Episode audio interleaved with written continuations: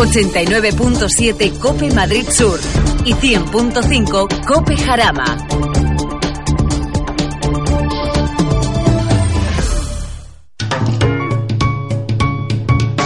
Lubricantes Total patrocina Auto FM. Lubricantes Total. Mantén tu motor más joven por más tiempo.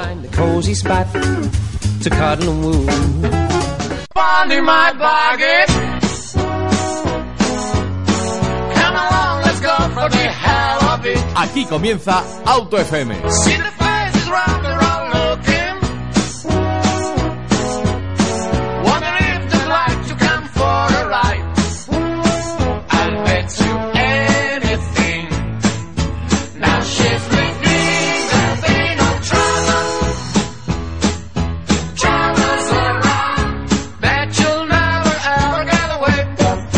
Bienvenidos, bienvenidos a Auto FM, bienvenidos a Cope Madrid Sur, bienvenidos a Cope Jarama. Ya sabes, como siempre os decimos, como siempre te presentamos, bienvenidos a vuestro programa del motor preferido de las ondas hercianas. Bueno, vamos a comenzar un programa más de Auto FM, hoy viernes 17 de noviembre, y vamos a hablar, pues, de algo que se ha movido, se ha movido esta semana. Exactamente, esta semana. Eh, se ha, comentado, se ha analizado porque ha sido, eh, si no me equivoco mal, el martes o el miércoles el día sin alcohol, ¿vale? Eh, ¿Qué significa esto? Que, que, creo que es un detalle muy a tener en cuenta. Ya no solamente porque hay gente que lo pasa realmente mal por su adicción al alcohol, que se sale de lo normal de tomarse a lo mejor una caña con los amigos o tomarse un vino cenando, un vino, una copita, ¿eh? Y podemos ver casos eh, que, bueno, que nos asustan. Eh, una botella entera cenando de vino, una botella después entre, bueno, charlando con la gente pues, de whisky, de gin tonic, por ejemplo, de ron, y luego buscar desesperadamente a las 5 de la mañana algún bar abierto para seguir bebiendo. Aparte de los perjuicios eh, de salud que tiene, que no hace falta ni que te los enumere, por supuesto también sociales, en el estado que se encuentran estas personas al beber tal cantidad de alcohol, te puedo asegurar que no, no es muy correcta. Este tipo de gente, eh, esta enfermedad que le, causa a, más gente de lo que nos creemos a la adicción al alcohol, pues también es muy sensible eh, cuando se pone al volante. ¿Cuánta gente que tiene esta enfermedad, que no es bebe por, por divertirse ni muchísimo menos, sino porque lo necesita y es triste decirlo así, eh, se pone al volante y bueno, pues causa un accidente. Hace poco vimos también el, el análisis eh, de casi el 50% de los accidentes que se producen en las carreteras españolas o es por causa del alcohol o por causa de las drogas hay que ponerse muy serio con este tema, hay que ponerse muy serio con el alcohol. La verdad es que cada vez estamos más concienciados, eh, casi siempre todos los grupos eh, tenemos al, amigo que no bebe o que te ha tocado esta semana o este fin de semana no beber y tú llevas el coche. Eso lo he vivido yo. La verdad es que mm, creo que es algo muy positivo entre los jóvenes. Pero es verdad que hay algunos que se piensan que están sobre la ley, que se piensan que, bueno, pues a mí jamás me han parado, yo conduzco mejor, atención a la frase, yo conduzco mejor que bebido que sin beber, y barbaridad de esas que, bueno, pues lamentablemente a 17 de noviembre de 2017 seguimos escuchándolas en nuestro grupo de amigos o lo hemos escuchado en otro grupo cercano y que nos, bueno, para tirarse de los pelos muy importante. Sé que es complicado, y más ahora que se está acercando ya unas fechas, que hay muchísimas cenas, que casi te obligan a beber un poco de vino cuando te vas con ellos. Pero, por favor, nada de alcohol al volante, súper importante. Parece una tontería, pero te, te quita muchas de las características importantísimas para conducir, eh, la reacción rápida, el, temor a, hacer alguna acción, se te, se te borra, se te quita, se te desconecta del cerebro y hacemos verdaderas barbaridades cuando vamos bebidos al alcohol y creo que la prevención es muy, pero que muy importante. ¿Qué has tenido que beber? Que suele pasar, que alguna cena se te complica, que no pasa nada, que somos, eh, que somos humanos, que, que estas cosas muchas veces no, no están reguladas aparcas el coche, llamas a un taxi, llamas a un amigo, le pides a alguien que te vaya por ti y no pasa absolutamente nada, nadie te va a señalar, nadie te va a pensar nada malo. Al día siguiente recoges tu coche y tan tranquilo. Lo importante es que haya un día de mañana que lo puedas recoger, de verdad, te lo aseguro. Bueno, pues eh, vamos a arrancar Auto FM, como siempre me gusta a mí decir, pues con de esta manera. Arrancamos.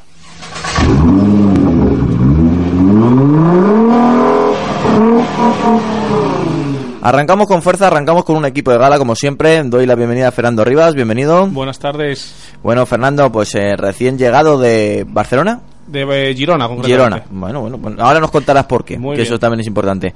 Bienvenido, Luis. Hola, muy buenas tardes. Bueno, pues ya está Luis en las redes sociales, liado, bueno, comentando, ya sabes, a través de, de nuestro Twitter, arroba autofmcope, ahí estamos dando guerra, que eso es muy, pero que muy interesante. Y tenemos un invitado de gala eh, también aquí en el programa, tenemos a José. José, bienvenido. Muy buenas. Bueno, José, quiero que te presentes porque tienes un canal, eh, el- bueno, eres un youtuber, se puede decir así abiertamente, ¿no? A lo mejor hay gente que se puede preguntar, porque tenemos eh, oyentes de todo tipo, ¿qué es eso de un youtuber? Pues una persona que hace vídeos, en este caso de motor, que por eso está en Auto FM, eh, y lo podemos ver sobre el canal súper famoso de, de youtuber, y vídeos, pues en este caso, enfocados hacia el motor, ¿verdad, José? Efectivamente, yo tengo un canal en YouTube, que bueno, por eso viene el determinio de, de youtuber. Y me dedico pues eso al mundo del motor, novedades, pruebas mecánicas, videotutoriales de mecánica. El canal se llama Furious Monster Garage. Y bueno, estamos creciendo día a día y recibiendo muchísimo apoyo. Bueno, pues ahí tenemos a José, un youtuber. Queríamos darle un toque distinto al programa, no solamente radio, en este caso también un toque de audiovisual con José y su canal de YouTube. Bueno, arrancamos con la primera noticia de la semana. El camión de Tesla, que todo el mundo se queda con la boca abierta. Ya está aquí, por lo menos lo ha presentado el, el presidente de Luzmos y bueno, pues dice, nos promete que va a tener 800 kilómetros de autonomía Wow, y que bueno, pues el conductor va a estar en el centro, no va a estar a la izquierda, recordándonos el gran deportivo, el McLaren F1, el BP40 y el BP23 y bueno, pues a los dos lados pues dos pantallas de 15 pulgadas pues para controlar pues todo, bueno, pues, supongo que va eh, calefacción, el sistema de infoentretenimiento y distintas características técnicas que tenga el camión. 800 kilómetros de autonomía, nos promete un camión eléctrico. Cuidado, eh, Fernando. Sí, y a ti te recuerda más McLaren F1, a mí me recuerda más a, un- a una locomotora, ¿eh? con, el, con esa tonelaje y con el, y con el conductor en el, en el centro. Bueno, pues eh, aquí podemos ver de lo que es capaz Tesla y de lo que quiere llegar a, a ser, ¿no? A, a electrificar eh, todas nuestras, eh, nuestras carreteras. Y la verdad que, bueno, habrá que ver qué, qué baterías tiene este, este bicharraco, cuánto tardan en cargar. Importante eh, dato que no sabemos. cuánto y dónde, eh, pero bueno, eh, la verdad que, que no nos extraña viniendo de, de Tesla el, el- lo que es capaz de hacer. Y aparte otra novedad que ha presentado hace poquito. Sí, bueno, ve- venga, vamos, lo tenían por ahí más adelante, pero vamos a, a develarla. Eh, un Tesla Roadster que se coló en esta presentación del camión eléctrico que nos promete, bueno, pues eh, características y velocidad de infarto, sobre todo de aceleración.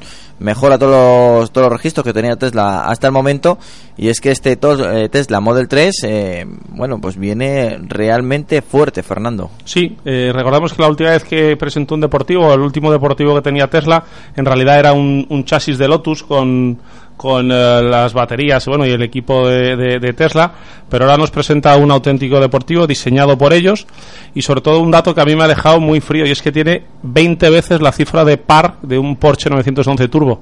Eh, y, Ahora hay que saber si eso se puede trasladar de manera correcta al asfalto, que eso también es importante. ¿eh? es- es el- ese es el hándicap yo creo que, que vamos a encontrar. ¿Qué neumático va a poder trasladar ese, ese par y ese, ese grip a- al asfalto? Bueno, Luis, Sí, dos datos más. Al final, el modelo básico comenzará en los 200.000 dólares declarados y la velocidad punta equivalente a 400 kilómetros por hora, ni más ni menos. wow. Eh, ¿Tenemos por ahí a un 0 a 100? Eh, sí, creo que sí, estaba por aquí en 1,9 segundos. 1,9 segundos. Lo repito. Me tengo que reír porque esto, esto es increíble. Es eh, absolutamente cifras, ¿verdad?, de, de ciencia ficción. No, no, para quitarte, para quitarte la, la careta y decir, cuidado con los eléctricos, que yo soy un defensor hasta ahora de los deportivos, por lo menos que suenen a gasolina, pero que con estas cifras es que da miedo, ¿eh? Sí, eh, al final, eh, cuando llegamos a, a casa, le apretamos al botón y se enciende la luz. Pues bueno, al final va a ser así: apretar el acelerador y de manera instantánea ese, ese par eh, esa, y esa potencia transmitida, transmitida al asfalto. Wow.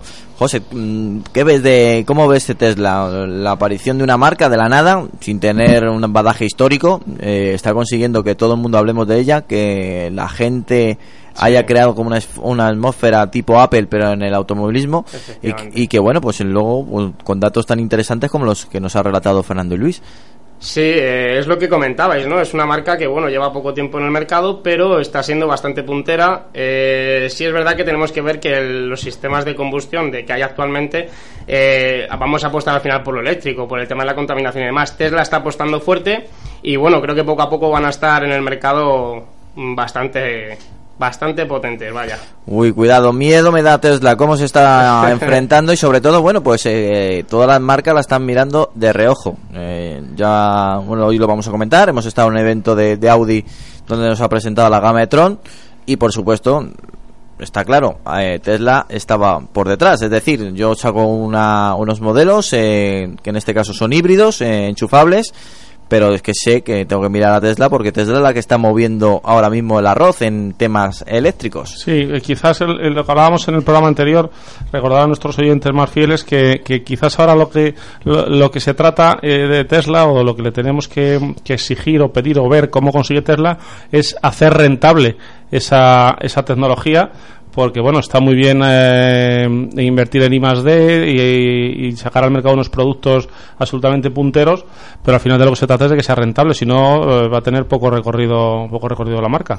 Eh, la verdad es que sí, ya lo comentamos la semana pasada, en el ranking de, en el ranking de, de vehículos menos fiables estaba apareciendo Tesla, cosa que no creo que sea muy positivo, y también pues eh, según parecía y según se estaba atestiguando eh, por tema de, de números, por cada Tesla que se vende prácticamente no está ganando dinero o se está perdiendo el fabricante Tesla. Cuidado. Sí, sí, bueno, efectivamente, que bueno, también te- tenemos que recordar que hace poco escuchábamos eh, eh, los planes que tenía el grupo PSA para Opel y hablaba que Opel llevaba 19 años 19 años eh, En pérdidas. en, en pérdidas y, y Tesla lleva 3 entonces bueno Claro. siguiendo esa, esa regla de 3 le queda mucho pero bueno lo que sí es cierto es que bueno que hay que mejorar mucho todavía también en infraestructuras y en un montón de cosas aunque curiosamente antes apuntabas que yo llegaba de Girona y, y me, ha, me ha hecho me ha sido curioso ver como en el hotel que estábamos alojados había 10 cargadores de Tesla Ah. nada más y nada menos Están reconquistando zonas donde prácticamente jamás hubiéramos pensado que estaba Tesla. Eh, hoteles no creo que hayas estado en una estrella, ni mucho menos. era 5 estrellas Eurocup Claro, bien dicho. Eh, hoteles muy importantes, posiblemente los mejores hoteles que haya en las ciudades. Pues llega Tesla, le supongo que llegar a un acuerdo comercial con ellos y quieras o no, ahí aparecen. efectivamente Qué interesante, qué interesante. ¿Qué propuesta nos está trayendo Tesla? Que por cierto, esta semana han abierto su primer concesionario en Madrid. Y que bueno, pues nos está haciendo hablar de ellos y, y ellos, bueno, pues le están haciendo francamente bien. Pues vamos a hablar de McLaren, que ya está en España, que han abierto también concesionario en Barcelona. Y que bueno, ya sabéis que McLaren es una de esas grandes marcas de superdeportivos, que por supuesto está la Fórmula 1, que ahora están utilizando los motores Honda, que la próxima temporada van a utilizar motores Renault. Y que bueno, pues en España solamente los teníamos importados. Más de uno lo hemos visto, todo hay que decirlo. Es más, eh, Teo Martín, eh, un gran amigo del programa, eh, ha competido con ellos y ha ganado. Y bueno, pues a, a finales de 2018 tendrá pues las puertas abiertas de este centro en Barcelona. Y que bueno, pues la verdad es que es una noticia muy importante porque primero Barcelona, luego Madrid, poco a poco están llegando eh, a la marca británica, la marca de- deportiva McLaren a España. Fernando, yo sé que en nuestros bolsillos no están para comprarse un McLaren, pero es buena noticia. Bueno, tenemos ahí a, a vista de pájaro la, la lotería de Navidad y a ver si hay suerte. Bueno, a mí lo primero que me, me viene a la cabeza al, al, al ver esta noticia es que la economía española pues se está recuperando, ¿no? Si el estudio de mercado que ha hecho McLaren, que recordemos que es una marca de, bueno, pues eh, de coches de, de alta gama, de coches de competición con, con chasis de carbono, eh, de hecho hay, hay una de las declaraciones de la Rosa en las que dice que lo más parecido a un monoplaza que ha conducido como coche de calle. Eh, dice mucho de la marca, que diga es un piloto de F1. Pues eso indica, bueno, pues que, La semana pasada hablamos de Tesla, ahora hablamos de McLaren. Eh, eh, ha, ha abierto su primer concesionario creo que en Barcelona y Sí, sí. eh, tiene expectativas de abrir en Madrid y en Marbella. Pues una buena noticia para la automoción y sobre todo para la economía española. Yo no sé si se lo lía Pablo, porque acaba de llegar ahora mismo a- al estudio. Y bueno, estamos hablando de McLaren, estamos hablando con Pablo, ya sabéis, de, de la revista Evo y la revista Autofácil. McLaren, un modelo, un coche muy Evo. Estáis de enhorabuena, ya lo vais a tener de manera oficial en España. Bueno, a ver, que con el lío este que estamos teniendo, el concesionario está en Barcelona. Esperemos que no, que no se independicen y nos quedemos sin, sin McLaren en España. No seas negativo. Eh, no, no, muy buena noticia. Y, y lo estábamos comentando ayer en la redacción. Ayer se, se inauguró también el concesionario de, de Tesla en Madrid, en la calle Serrano, el de McLaren en Barcelona. Y ya la crisis ya no existe. ¿eh? Como veis, eh, estamos a tope. Se está construyendo por todos lados. eh, McLaren viene a España. O sea, esto es. Ostras. Hay una burbuja ahora tremenda. Ahora sí que hay brotes verdes. Sí, sí, parece que no hacen más que construir y, y abrir concesionario de coches de lujo. O sea que muy buena señal, muy buena eh, expectativa. Eh, McLaren, ya no solo eh, como marca, ya no solo vamos a poder probarlo en, en, en Evo eh, de nuestros compañeros los, los ingleses, sino que si todo va como tiene que ir, pues eh, en unos meses eh, habrá parque de prensa de McLaren en, en España, eh, habrá presentaciones para el mercado nacional. Los clientes que quieran comprarse un McLaren podrán comprarlo sin ningún tipo de problema, con garantía en España, con su concesionario para, para poderlo llevar a revisión y por lo tanto va a ser mucho más sencillo y nosotros pues vamos a tener la suerte de poder probar coches que no habíamos probado. Como digo, todas las pruebas que hemos publicado en Evo ha sido por nuestros compañeros los, los ingleses. O sea To- que vamos a poder probarlos en el mercado español. Todo esto dice la burbuja porque se ha comprado una casa nueva, Pablo. ¿No? También. Lo, lo que estaba pensando yo de, de la, de la economía es que le vamos a pedir todos un aumento al director. También, eso, a, ver si, ¿no? a ver si se estira. Bueno, pues Hyundai tendrá ocho nuevos. Mira cómo cambia de tema. que no, que es el sigue la siguiente noticia. Oye, antes, antes de seguir, eh, os venía escuchando ahora por la radio eh, hablando del camión de Tesla y, y el, y el deportivo. Eh, como habéis comentado, 1,9 el, el deportivo es una cifra eh, inimaginable. Pero es que el camión, lo que es la cabina, solo acelera de 0 a 100 en 5 segundos. Mira, ese dato yo no lo tenía. A ver, a ver. En menos de 5 segundos. Que ayer el señor Mux se bajó diciendo que si os gusta esto, ¿no? Pues eh, que sepáis que acelera en menos de 5 segundos. Wow. Eh, con remolque dicen que 20, pero vamos, que está hablando con un amigo que tiene camiones porque me llama esta mañana, oye, ¿esto cuándo se va a vender? Sí, que sí. para mi flota, no sé qué. Y digo, pues mira, acelera en 5 segundos la cabeza, hostia, no sé qué. Y con remolque, claro, 20 segundos me parece mucho. Dices que 20 segundos eh, un camión puede tardar y lo mismo ni los coge. O sea, Ah. alcanza los 100 kilómetros por hora en 20 segundos con, cabe- o sea, con el remolque Con la cargado. carga. Y luego aparte el tema de aerodinámica, eh, ahora busco la cifra exacta, es casi tan aerodinámico como un Bugatti Chiron. Creo ¿Cómo? que el. Bugatti Chiron el coeficiente aerodinámico son 0.36 y este son 0.38. Ahora os lo busco y doy la cifra Venga, exacta. Pero está en aerodinámico como un Bugatti Chiron. Eh, Sí. tengo que hablar de SUD, pero ya. pues habla- habla de aerodinámicos también. Vamos a ver, hablar de SUD, no sé si tanto aerodinámicos como los que has denominado de Tesla con su camión, wow. Pero bueno, vamos a hablar de Hyundai que tendrá 8 nuevos SUV para el año 2020. Y es que bueno, Toyota abrió la lata con el RAV4, le fue bien, bueno, pero Nissan apareció con un Qashqai que al principio la gente no le hacía mucho caso y fue un pelotazo. Sigue seguidamente con el Jude y todas las marcas han visto pues un lugar perfecto pues para conseguir más ventas. Ahora la marca que no tenga un SUV en cualquier segmento no se come nada. Y la verdad es que Hyundai lo tiene muy claro, ha presentado por supuesto pues eh, ya sabes el Tucson, el Kona, el Santa Fe, el Gran Santa Fe. Pues cuidado que todavía quedan ocho nuevos modelos de aquí a 2020. Eh, y el Kona está recién estrenado. la que nos espera con los SUV y con Hyundai. Fernando, la apuesta está clara, los SUV. A ver, eso está clarísimo, que el mercado tiende hacia ahí. eh, lo que ya no se me ocurre cuántas más em, cuántas más variables van a- vamos a tener. Hay subcompactos, hay coupés, eh, ya no sé, eh, cabrios hemos visto. eh, bueno, pues ahora habrá que hacer un subcamión, un submoto, ¿no? Porque ya no sabemos, pero bueno, está claro que, que esa postura elevada, esa carrocería más, más grande es lo que, lo que el mercado el mercado demanda, lo que los clientes compran y las marcas no hacen nada más que trabajar eh, para cubrir una necesidad de mercado. Y Hyundai lo ha visto bien, el Kona yo creo que ha sido un éxito, todo lo que se lo que yo no lo he podido probar todavía, pero todo lo que se, lo que leo de compañeros y lo que se ve es un coche que ha gustado mucho. Y bueno, pues la marca está ahí muy bien pos- posicionada y creo que que es un acierto que tire por ese camino si es el, el que vende. Pablo, los SUV, eh, ¿cuántos meses llevan ya eh, protagonizando la portada Autofácil? La verdad es que es lo que demanda el público. Sí, al final eh, es, es una fiebre lo de los sub. eh, ha quitado el protagonismo prácticamente al 100% a los monovolúmenes que se empezaron a vender en el 98, que parece que se, también se pusieron de moda.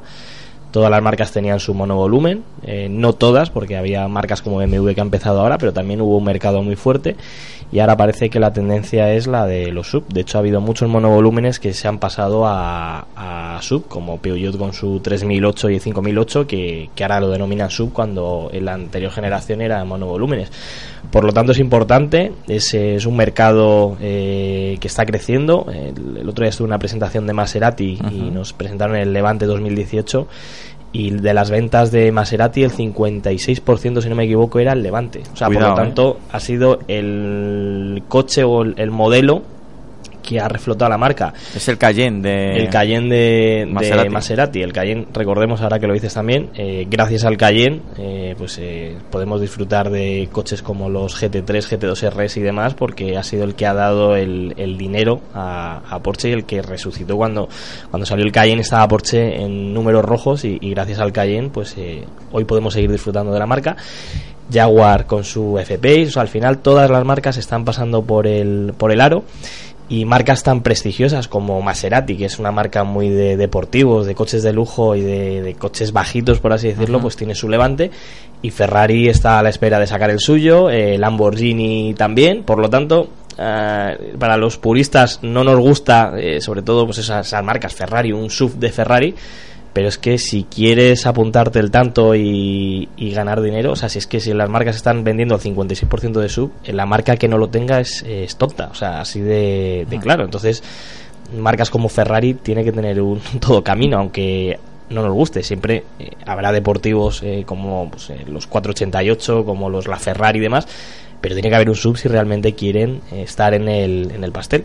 Entonces, bueno, hasta. Bentley tiene el suyo ya, o sea, Eh, Marcas, eh, bueno, cuidado, Lamborghini va a llegar dentro de poco con el Urus. Por eso, y Bentley con el Bentayga pues está vendiendo también, gracias al Bentayga, Mm. pues este año eh, están con cifras muy buenas y bueno, pues han aumentado en las ventas eh, una barbaridad. Joder, no, no, claro. esto- la fiebre del SUV está claro que ha marca llegado. que no esté ahí, mm, marca que está perdiendo dinero, evidentemente. José, ¿tú cómo ves los SUV? ¿Cómo lo ven lo- la gente que sigue los vídeos de YouTube? ¿Ves una repercusión más fuerte cuando hablas de un en, en los vídeos?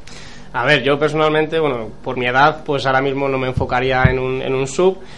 Todavía no he metido nada en YouTube del tema de sub, pero sí es verdad que me lo, me lo demandan mis seguidores, eh, porque bueno, es algo que está, que igual está a la orden del día, eh, para familias, coche utilitario a diario, pues es un, es un modelo y una opción bastante buena. Entonces, seguramente que en futuros vídeos sí meta algo, algo de subs.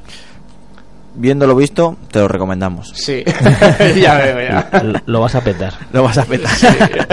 Esa es muy frase de YouTube, sí, señor. Ya te- tengo el dato del camión de Tesla. Venga, por fin. Eh, A ver. 36 eh, coeficiente aerodinámico Sí. del camión 36 036 perdón. X. Eh, coeficiente aerodinámico de un camión normal 065 070 Wow. y coeficiente aerodinámico del Bugatti Chiron 038 o sea que es casi tan aerodinámico como un Bugatti Chiron Bueno, bueno, me dejo, me he dejado con la boca abierta. Hoy me has dejado con la boca Lo abierta. que, hay que, lo que hay que ver los datos son de los frenos que lleva eso, ¿eh?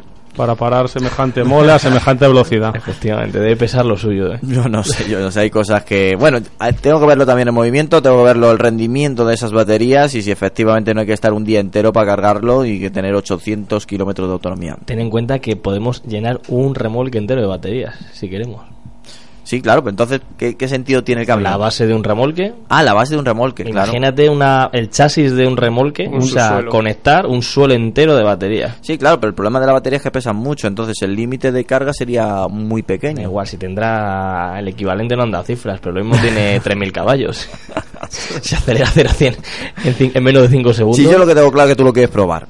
Yo sí, yo creo que me voy a plantear el sacarme el carnet para cuando ten- tengan unidades de prensa poder coger uno y venir aquí a la radio con uno, como Marco Pandiani igual. Ah, mira, mira, eso está muy bien. De todas maneras, eh, lo- vosotros veis un camión de estos telas en, en cualquier de estos hoteles de lujo que están cogiendo con un supercargador. Pues sí, ¿por qué no? O sea, a ver, el, el cliente medio no, pero en cuanto una empresa grande se ponga a echar números y vea que, que es rentable, eh, pf, empezarán a comprar camiones Tesla. Yo lo, veo, lo veo muy lejos. Yo creo que todavía hay que pulir mucho todos esos datos de, de- de potencia, de, Yo, de- yo tengo el dato. Dime. Sí, eh, según han declarado en la marca, él tendrá tres motores equivalentes al del Tesla Model 3, es decir, dos por cada eje, y un total de 1032 caballos. Bien, no, no está mal. Bien, bien bonito, bien.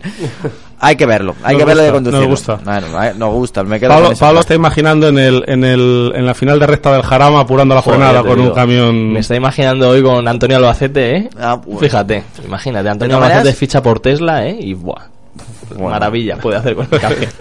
Yo sin ver los chorros de humo negro no lo veo todavía, no lo veo, pero bueno.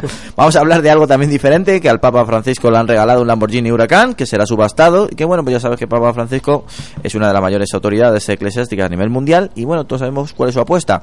Eh, pues eh, erradicar la pobreza. Le han regalado un Lamborghini Huracán y han dicho, esto está claro, lo voy a subastar, y cuanto más dinero consiga, más va a ser dirigido hacia los pobres. Bueno, pues Lamborghini, que es una firma italiana, eh, aunque tenga capital de Volkswagen, pues ha tenido un detalle con el Papa Francisco y le han regalado pues un Lamborghini Huracán con los colores de la Ciudad del Vaticano, que es blanco y dorado. Hombre, el coche tengo que decirlo que es espectacular, ¿eh? Impresionante. Un, un huracán siempre lo es y todo lo que se salga encima con unos colores diferentes, pues, pues más aún. Bueno, pues una acción de marketing de Lamborghini muy interesante que ha tenido una repercusión a nivel mundial y, y que, eh, bueno, pues que creo que los beneficios de, del- de la venta, ¿no? Que va, que la subasta de este Lamborghini van a ir a los, a los afectados por el terremoto de Irán, me parece haber, haber leído por algún sitio bueno, pues eh, todo lo que se ayuda a la gente que lo necesita, eh, pues eh, muy muy interesante y, y un aplauso desde aquí para, para la gente de Lamborghini. Pablo, un coche muy de Evo y en este caso también muy católico. Lo de católico, porque lo dices? Porque se la ha regalado el Papa Francisco. A pensar que lo decías el otro día en el evento de 8000 vueltas, ¿no viste el Lamborghini, el Aventador con, con un Cristo en, en el, Ah, no, no, no lo vi. la matrícula JSS de Jesús Sí. y un Cristo en el cristal? Digo, joder, este tío, Raro. este tío le va a ir bien por la vida. este Raro que no verlo en tu Instagram, ¿eh? No me atreví a sacarlo, digo, a ver si me van a echar encima. no, no, la verdad es que, bueno, pues eh, no es eh, Lamborghini. Ferrari en su día creo que también eh, donó un, Ferrari a, a Ratzinger, creo que era el, el- anterior papa, y lo mismo. O sea, al final, yo creo que son, como dice Fernando, acciones de marketing que, que bueno, pues eh, consiguen sacar un, dinero pues para destinarlo a lo que necesiten.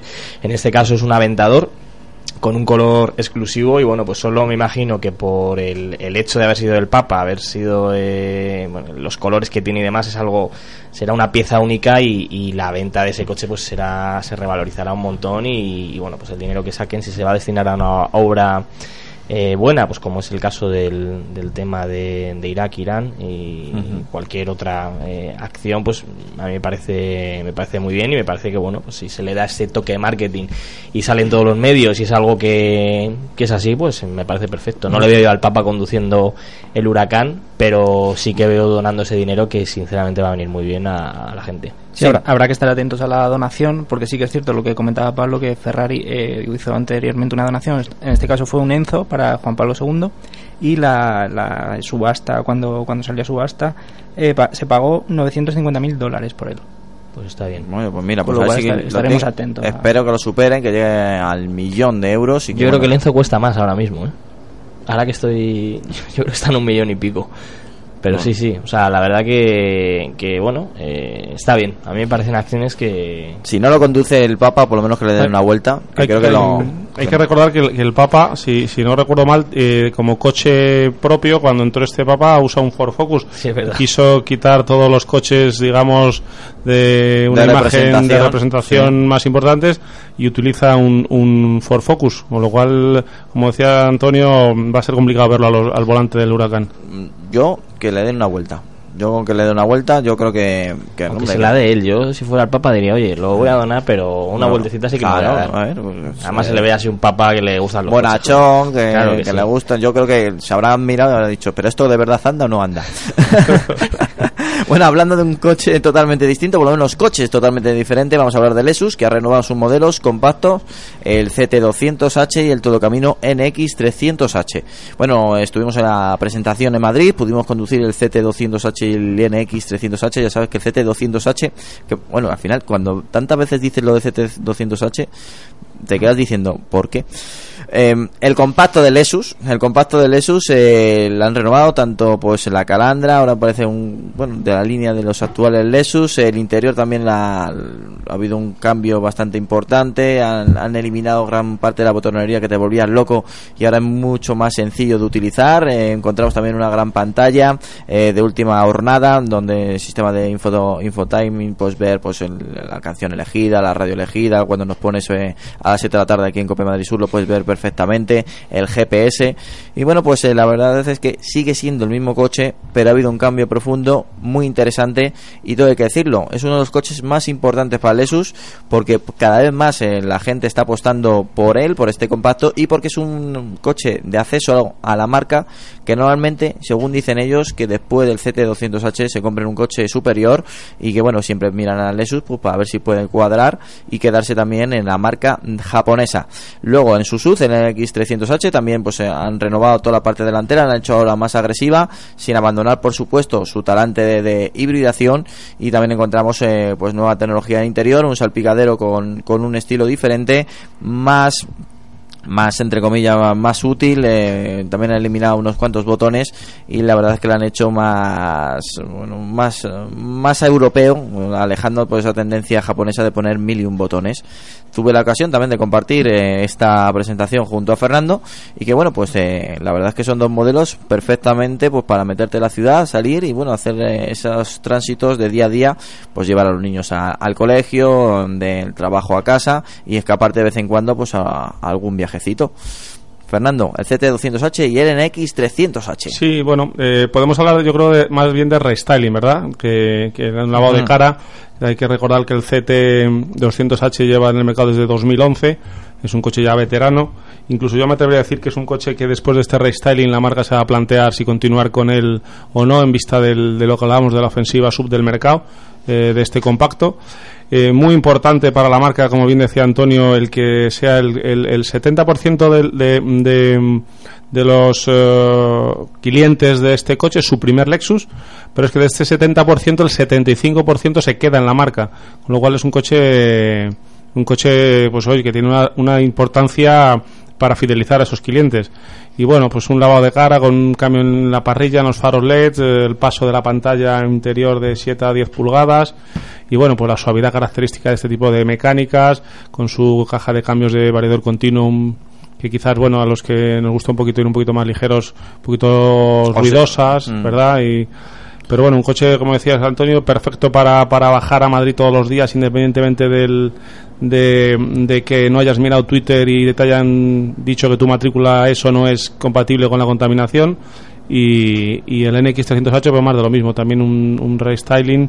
Eh, eh, creo que el, el NX300H también añade un iPad, un iTouch, ¿no? Como, como Sí. eh, para manejar Bueno, la te tienes, que, navegación. te tienes que hacer a él porque es muy sensible. La verdad es que al- cuando lo coges por primera vez te peleas con él, pero bueno, luego te haces con... Sí, además va en la consola central, con lo Sí. cual no puedes ir mirando, tienes que cogerle el, el, el- hilo un poquito, el, el toque, toquecito. el toque suave. Y bueno, pues eh, dos modelos muy interesantes, de tecnología híbrida y que yo creo que bueno que van a funcionar como venía haciéndolo hasta ahora muy bien. En Pablo, el de Lexus, cuando hablamos de Lexus hablamos de híbridos, eh, ya hace unos cuantos años que no comercializan ningún motor diésel, sí que ap- apuestan por motores de gasolina o híbridos, la verdad es que su gran ofensiva son no híbridos, y bueno, con el CT200H y el NX300H, la verdad es que un pasito más de lo que nos seguían ofreciendo. Sí, bueno, se- la verdad que es- sobre todo en el CT es un coche que, que todos los años recibe alguna serie de, mejoras. Hemos, eh, nosotros hemos cogido uno esta semana y bueno, pues eh, al final es lo mismo con, con una serie de cambios, como habéis comentado, de la pantalla y faros y demás. Y un coche que a mí, bueno, pues eh, para el que busca un compacto o primer coche o incluso segundo coche eh, y huye de los diésel, yo creo que es, una, es un vehículo eh, perfecto porque al final funciona muy bien. Es un coche muy agradable de conducir, es un coche que gasta poco y, sinceramente, pues bueno, tiene la tecnología y, y los acabados de, de Lexus. eh, todo lo que tienen los coches grandes metido en un compacto, por lo tanto es un coche que está muy bien hecho. Eso sí, si se va a utilizar para viajar y para practicar una conducción deportiva, pues como comentaba Fernando, lo primero, el- la caja de cambios es una caja de cambios por variador continuo, que Mm. puede gustar o no, es el secreto o es el truco un poco de, de los coches híbridos de Toyota, según de Toyota y de Lexus según el fabricante y es verdad que al final es la caja de cambios la que pone la guinda para que gasten poco pero para mi gusto no es una caja de cambios que Porque que no te invita a acelerar. No, te invita. mm, O sea, al final. A ir tranquilo. Es, es una conducción un poco diferente. Es Sí. un poco. eh, te subes dentro y al final eh, te incita a eso, a, a practicar una conducción ecológica, a adelantarte a los acontecimientos, a frenar antes, a, a intentar aprovechar las bajadas, los, los llanos. Y al final, pues sí que gastas poco, pero si pretendes conducir de manera deportiva, por muchos botoncitos porque tenga y que el cuadro se vuelva rojo y que sea muy así, pues no es un coche para, para eso. Entonces, bueno, sí que es cierto que el, tipo de cliente que se tiene que comprar este coche tiene que ser así, pero sí que es cierto que se están vendiendo muy bien, tanto el, el CT200H como el, el Auris híbrido, que al final es la misma plataforma, y son coches que, bueno, pues debido a todas las restricciones de tráfico que estamos teniendo en Madrid principalmente, eh, pues eh, son coches que se están vendiendo muy bien porque al final la gente está huyendo de, de los diésel y al final pues tiran por el híbrido como, y del miedo que como se ha causado, claro. Es decir, oye, así no puedo entrar el día X a trabajar con un- mi coche. Sí, el otro día cuando fuimos a recogerlo, casualmente hablé con un comercial que, que tengo buena relación con él y le pregunté que qué tal iban y, y, o sea, que qué tal iba el de ventas y demás. Y me ha dicho, Carmena, en esto, la verdad que ha tenido razón. La verdad que nos ha venido súper bien. Va- vamos a tener que votarla y todo. Porque nos estamos inflando a vender, a vender híbridos. O sea, solo el rollo de, de lo de la circulación, que no se puede circular pares, impares y demás. El rollo de que si para el 2020 no se va a poder circular con los diésel, porque, nos- o sea, el miedo que nos están metiendo en el cuerpo de diésel, de anticoches antiguos, anti no sé qué, al final la gente dice, joder, pues me compro un híbrido de estos que va de la leche y, y funciona, gasta poco y encima voy a poder se- seguir circulando hasta cuando se esté cayendo el mundo. Pues perfecto. O sea, son coches eh, perfectamente comprables y, y que, y que es una excelente opción a, un diésel, sin duda. Lo que pasa que luego, luego es curioso que luego una vez si te pones a, analizar cifras de consumos, hasta hace poco el, el- el mercado de, del- del- de- del automóvil, el consumo, eh, era una cifra, bueno, sigue siéndola, pero muy importante. En los diésel, 5 litros, 5 litros y medio.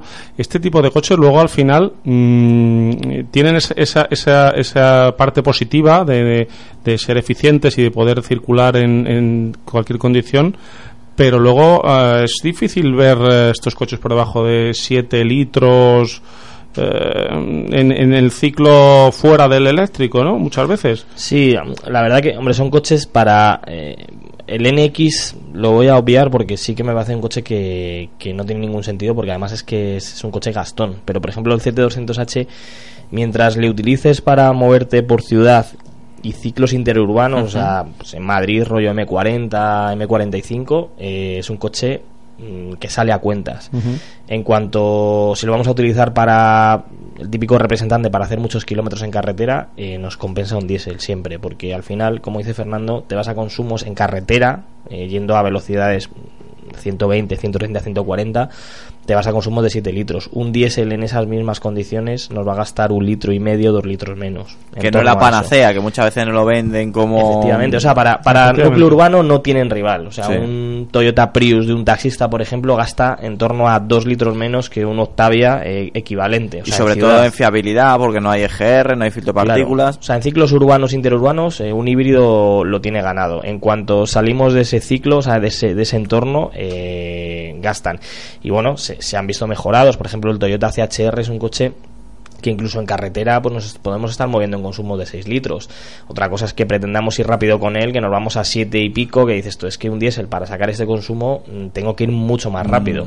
Entonces, bueno, mm, se va mejorando, eh, es fácil sacar consumos bajos, pero en carretera la gente que se, se, se compra estos coches, el representante para viajar no es un coche para ello, porque al final es para moverte por recorridos urbanos que donde realmente hay Se diferencia saca y se aprovecha. normal. Efectivamente. Y, y recordar también un dato que, que nos llevamos de, de esa presentación y es que eh, le preguntábamos a la gente de Lexus que por qué no había eh, vehículos enchufables Ah. en su en su gama y nos decían que ellos valoraban eh, en unos 10.000 euros de costo el hacer eh, vehículos con tecnología enchufable eh, en su gama y creían que su cliente en este momento no estaba no estaba dispuesto a pagar esos 10.000 euros por tener el, el plus de poder eh, enchufar el, el- el- su, su, su híbrido en, en casa.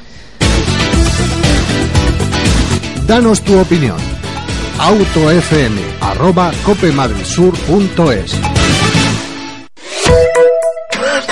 Lubricantes Total, una formulación exclusiva a la vanguardia de la tecnología.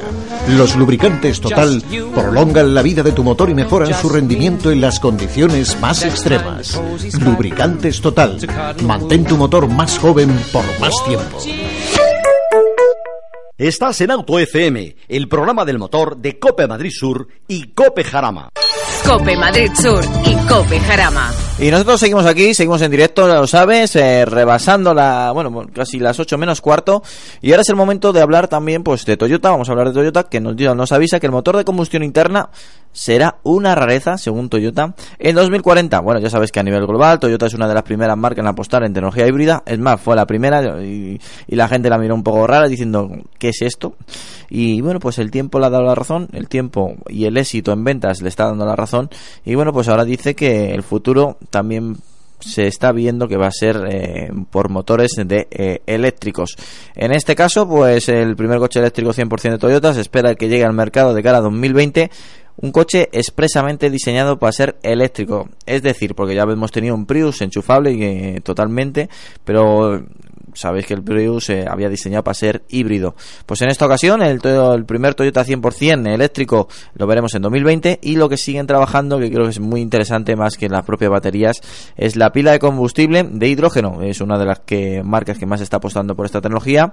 Eh, es más, tiene un coche homologado eh, actualmente que está circulando por parte de Europa con esta tecnología y que bueno pues eh, poco a poco parece ser que el tiempo y, y la tecnología le está dando la razón a Toyota 2040 fin de motores de combustión interna espero verlo para comentarlo y decir si tenía razón Toyota sí o no Pablo, ¿cómo lo ves? ¿De verdad crees que tendrá razón Toyota 2040? Joder, quedan 20 años casi, ¿eh? 22 años, 20. para ser exactos. Uf, pueden pasar tantas cosas. ¿Tú cómo lo ves, Antonio? Yo lo veo, no, yo lo ¿Te veo ves casado con hijos y conduciendo un coche eléctrico? Con un ¿Cómo vas? monovolumen. No, no, un sub, viéndolo visto tiene que ser un sub. Un Tesla camión ahí va a llevar a tus camión- chumbeles. a todos atrás. Yo es que, mira, justamente has tocado la clave. A lo mejor en coches lo puedo ver más cercano. En transporte lo veo más lejano. A ver, yo veo que, hombre, no es ninguna gran noticia porque dentro de 22 años, eh, ya lo estamos viendo. O sea, hace 20 años la evolución que ha habido, eh, ya empezamos a ver cosas, coches 100% eléctricos como Tesla, eh, híbridos enchufables. O sea, la tendencia es eh, muy fuerte hacia ese, hacia ese, hacia ese campo. Hace 5 años estaba Toyota solo con los híbridos. Hace 10 años eh, los primeros híbridos de Toyota no había eléctricos. Hace 20 años atrás no había nada de esto. Por lo tanto, teniendo lo que tenemos hoy en día, de aquí a 20 años, perfectamente. O sea, mm, motor de combustión pff, para los que nos molen y tengamos en el garaje un coche de gasolina para sacar de vez en cuando y, y que los vecinos nos digan que qué ruido hacemos con nuestro coche de combustión y que, que de qué vamos. O sea, para eso yo creo. Se va a quedar como una... O sea, vamos, los pocos coches que haya yo creo que se seguirá viendo, pero va a ser la tendencia a, a eléctrico 100%, o sea, sin duda. Mm, eso, eso pinta, la verdad es que eso pinta. Fernando. Yo, yo eh, recuerdo unas palabras de, de Luca Di Meo, el, CEO de SEAT, hace bien poco, en las que decía que, que, eh, lo que estaba absolutamente seguro es que en los próximos 10 años iba a cambiar el sector de la automoción eh, más que en los últimos 50. Entonces eso está claro. Eh, a decir lo que va a pasar en 2040, bueno, pues seguramente el, el, el, todo va a ir hacia, el tema eléctrico, pues sí, pero hay que ver de dónde sale la electricidad.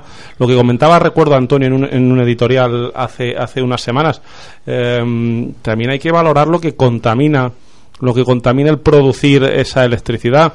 También hay que saber que todas las baterías que estamos hablando, cuando acabe la vida útil del automóvil, eh, ¿qué hacemos con ellas? Eh, ¿Contaminan? ¿Cuánto contaminan? ¿Dónde reciclamos?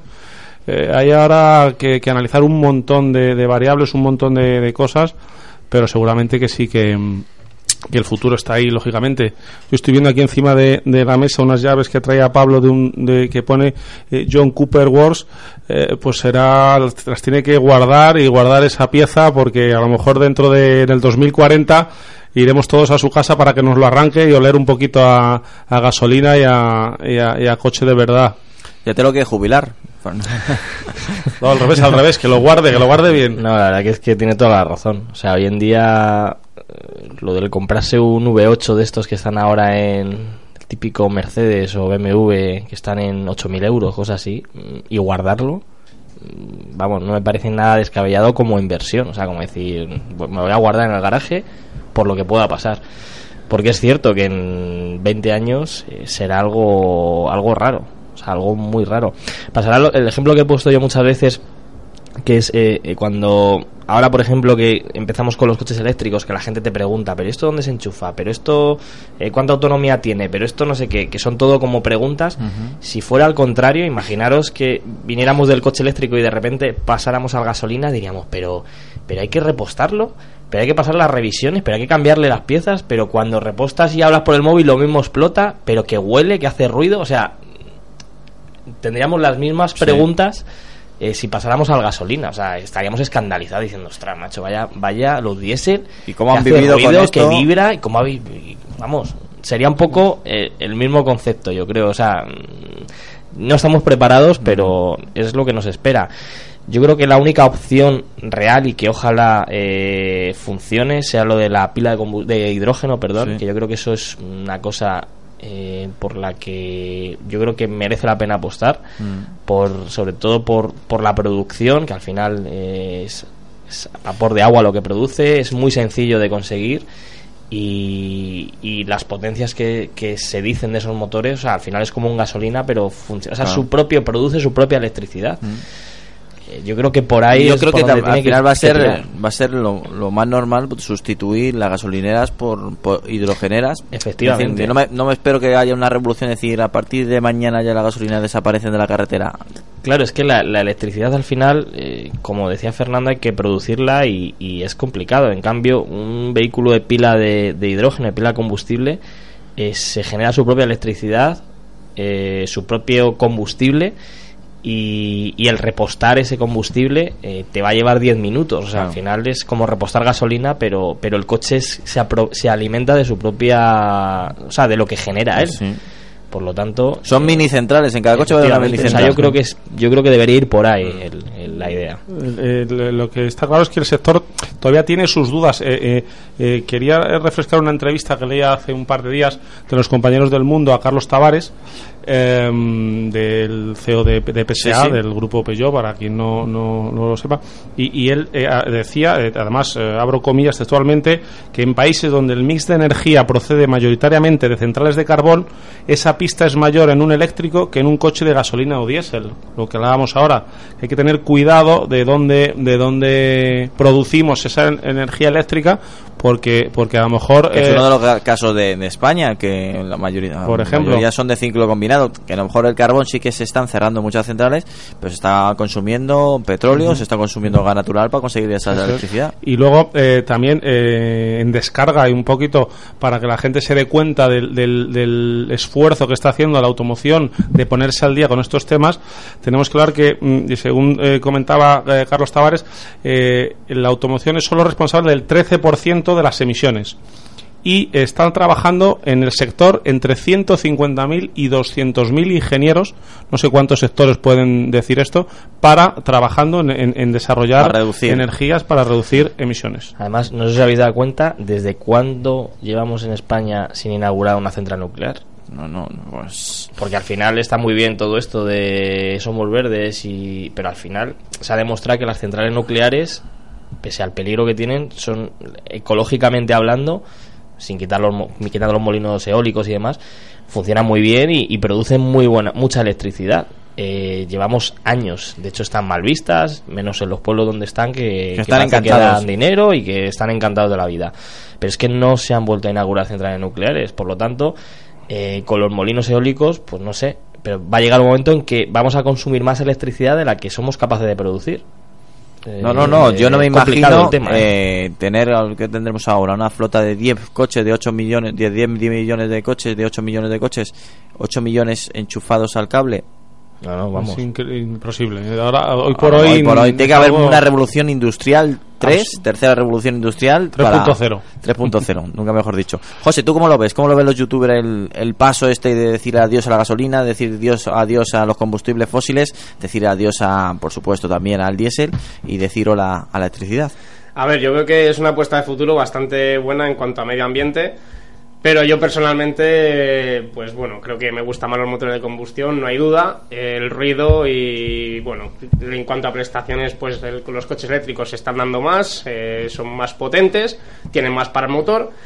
Pero bueno, creo que, que en un futuro será todo eléctrico, casi todo, y como lo ha dicho nuestro compañero, guardar un V8 en nuestro garaje va a ser una reliquia bastante importante y bastante...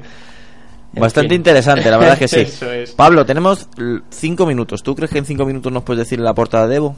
Sí, hombre, sí. Venga, vamos con Aquí ello. Resumo. Portada de Evo, número 26. El 27 estará la semana que viene, finales de la semana que viene. No os puedo adelantar nada, pero os va a gustar. La que tenemos eh, en el kiosco, que todavía se pudiera comprar.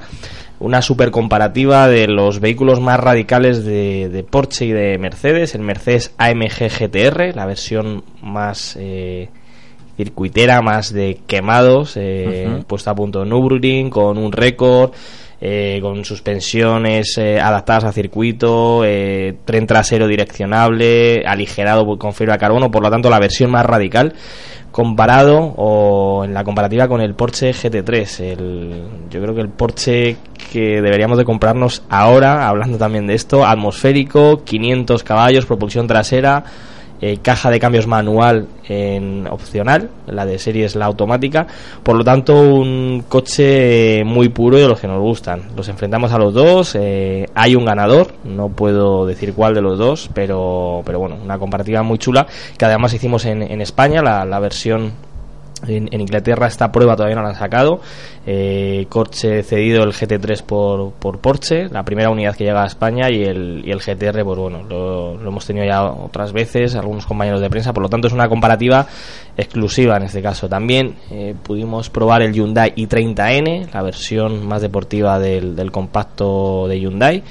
Eh, nos ha sorprendido mucho para, para bien de, de todos y los que nos dedicamos a esto. Nos ha gustado muchísimo por cómo va. De hecho, está puesto a punto por eh, la persona que llevaba el departamento de M durante 20 años, hasta el 2000, creo que hasta el 2012 o 2014. Ujú. Eh, por lo tanto, bueno, os podéis imaginar cómo está puesto a punto, eh, cómo va el chasis, motor y demás. Y Javier Arús, el director de Evo, que pudo eh, probarlo en el circuito de Vallelunga, le encantó. O sea, sinceramente vino alucinado, ya no solo por cómo va de, de motor, las prestaciones, que al final son 275 caballos el, el- el que lleva el paquete performance, sino la puesta a punto del chasis. O sea, un chasis divertido, que se nota eh, la- los pesos, cómo juega el coche con la trasera. O sea, al final es un coche eh, puesta a punto para divertir y para disfrutar. Por lo tanto, muy, muy coche Evo, el, el Hyundai i30N. También probamos el Toyota GT86N3, la versión de, de rally cedido por, que nos lo dejó Alberto Dors, de Kobe Motor. Y también probamos el Kia Stinger, el 3.0 TGDI, el Aston Martin DB11 V8, que estrena motor V8 eh, procedente de Mercedes, del el V8 Biturbo 4.0 de 510 caballos, que monta la clase C, el GLC también lo empieza a llevar ahora, pues eh, con la alianza entre Aston Martin y Mercedes, pues han decidido montar en el DB11 el motor V8 Qué interesante. y también nos ha sorprendido porque es un motor más ligero que el V12, eh, las prestaciones son prácticamente las mismas y bueno, el V8 de Mercedes pues mola mucho y en este coche pues... Y tiene que sonar muy bien también, ¿eh? Sí, no va a ser el V12 típico de Aston Martin, que yo creo que al final es un poco lo que el cliente de Aston Martin busca, pero mm, es la opción buena sobre todo por, por dinámica, pues es un motor más ligero y por, por prestaciones. También probamos el Honda Civic eh, Sedan con el motor 1.5 VTEC Turbo y en nuestra prueba también de hipercompactos que lo hemos denominado Ford Focus RS, Audi RS3 y Mercedes AMG A45 4matic. Y ahora es donde vengo yo preguntando con cuál te quedarías. ¿De los tres? Sí. ¿Me tiro a la piscina o no? Mm, Por favor. te lo exigimos casi. de los tres, el Focus RS. Ostras, mira. El más barato. ¿Has visto? Yo soy de pedir poco. Sí, sí, pero creo, o hemos eh, considerado que es el que transmite al final un poco la esencia un poco del tipo de coche que es, o sea, el que notas todo, el que te subes y aunque des una vuelta a la manzana, notas que el coche está ahí, notas por dónde va pisando, cómo se conduce, cada movimiento y los otros no quiere decir que vayan mal, pero en el RS3 va todo como muy filtrado, ¿vale? Es un coche que corre mucho, es un coche que vale para todo, o sea, puedes eh, hacerte un viaje, lo puedes utilizar a diario, eh, te puedes meter en un track day, hacerte unos tramos en la sierra, pero te bajas y dices, joder, cómo corre, pero me lo pone todo muy fácil. El Mercedes pasa más o menos lo mismo y en el Focus RS notas mm, el coche, o sea, al final Te hace sudar un polín más. Efectivamente, tiene sus defectos, creemos que tiene incluso algún defecto más que los otros dos, pero es que cuesta 20.000 euros menos y es una pasada como va el, el y Focus sales con una sonrisa. Efectivamente, y al final yo creo que se trata, a los que nos gustan los coches, yo creo que se trata un poco de, de bajarte y decir, joder, esto, esto mola. Y no que te bajes y digas, bueno, sí, corre mucho, pero, pero ya está, Me quedo con tu frase. Esto mola. mola mucho. Lubricantes Total te ha ofrecido Auto FM. Lubricantes Total. Mantén tu motor más joven por más tiempo.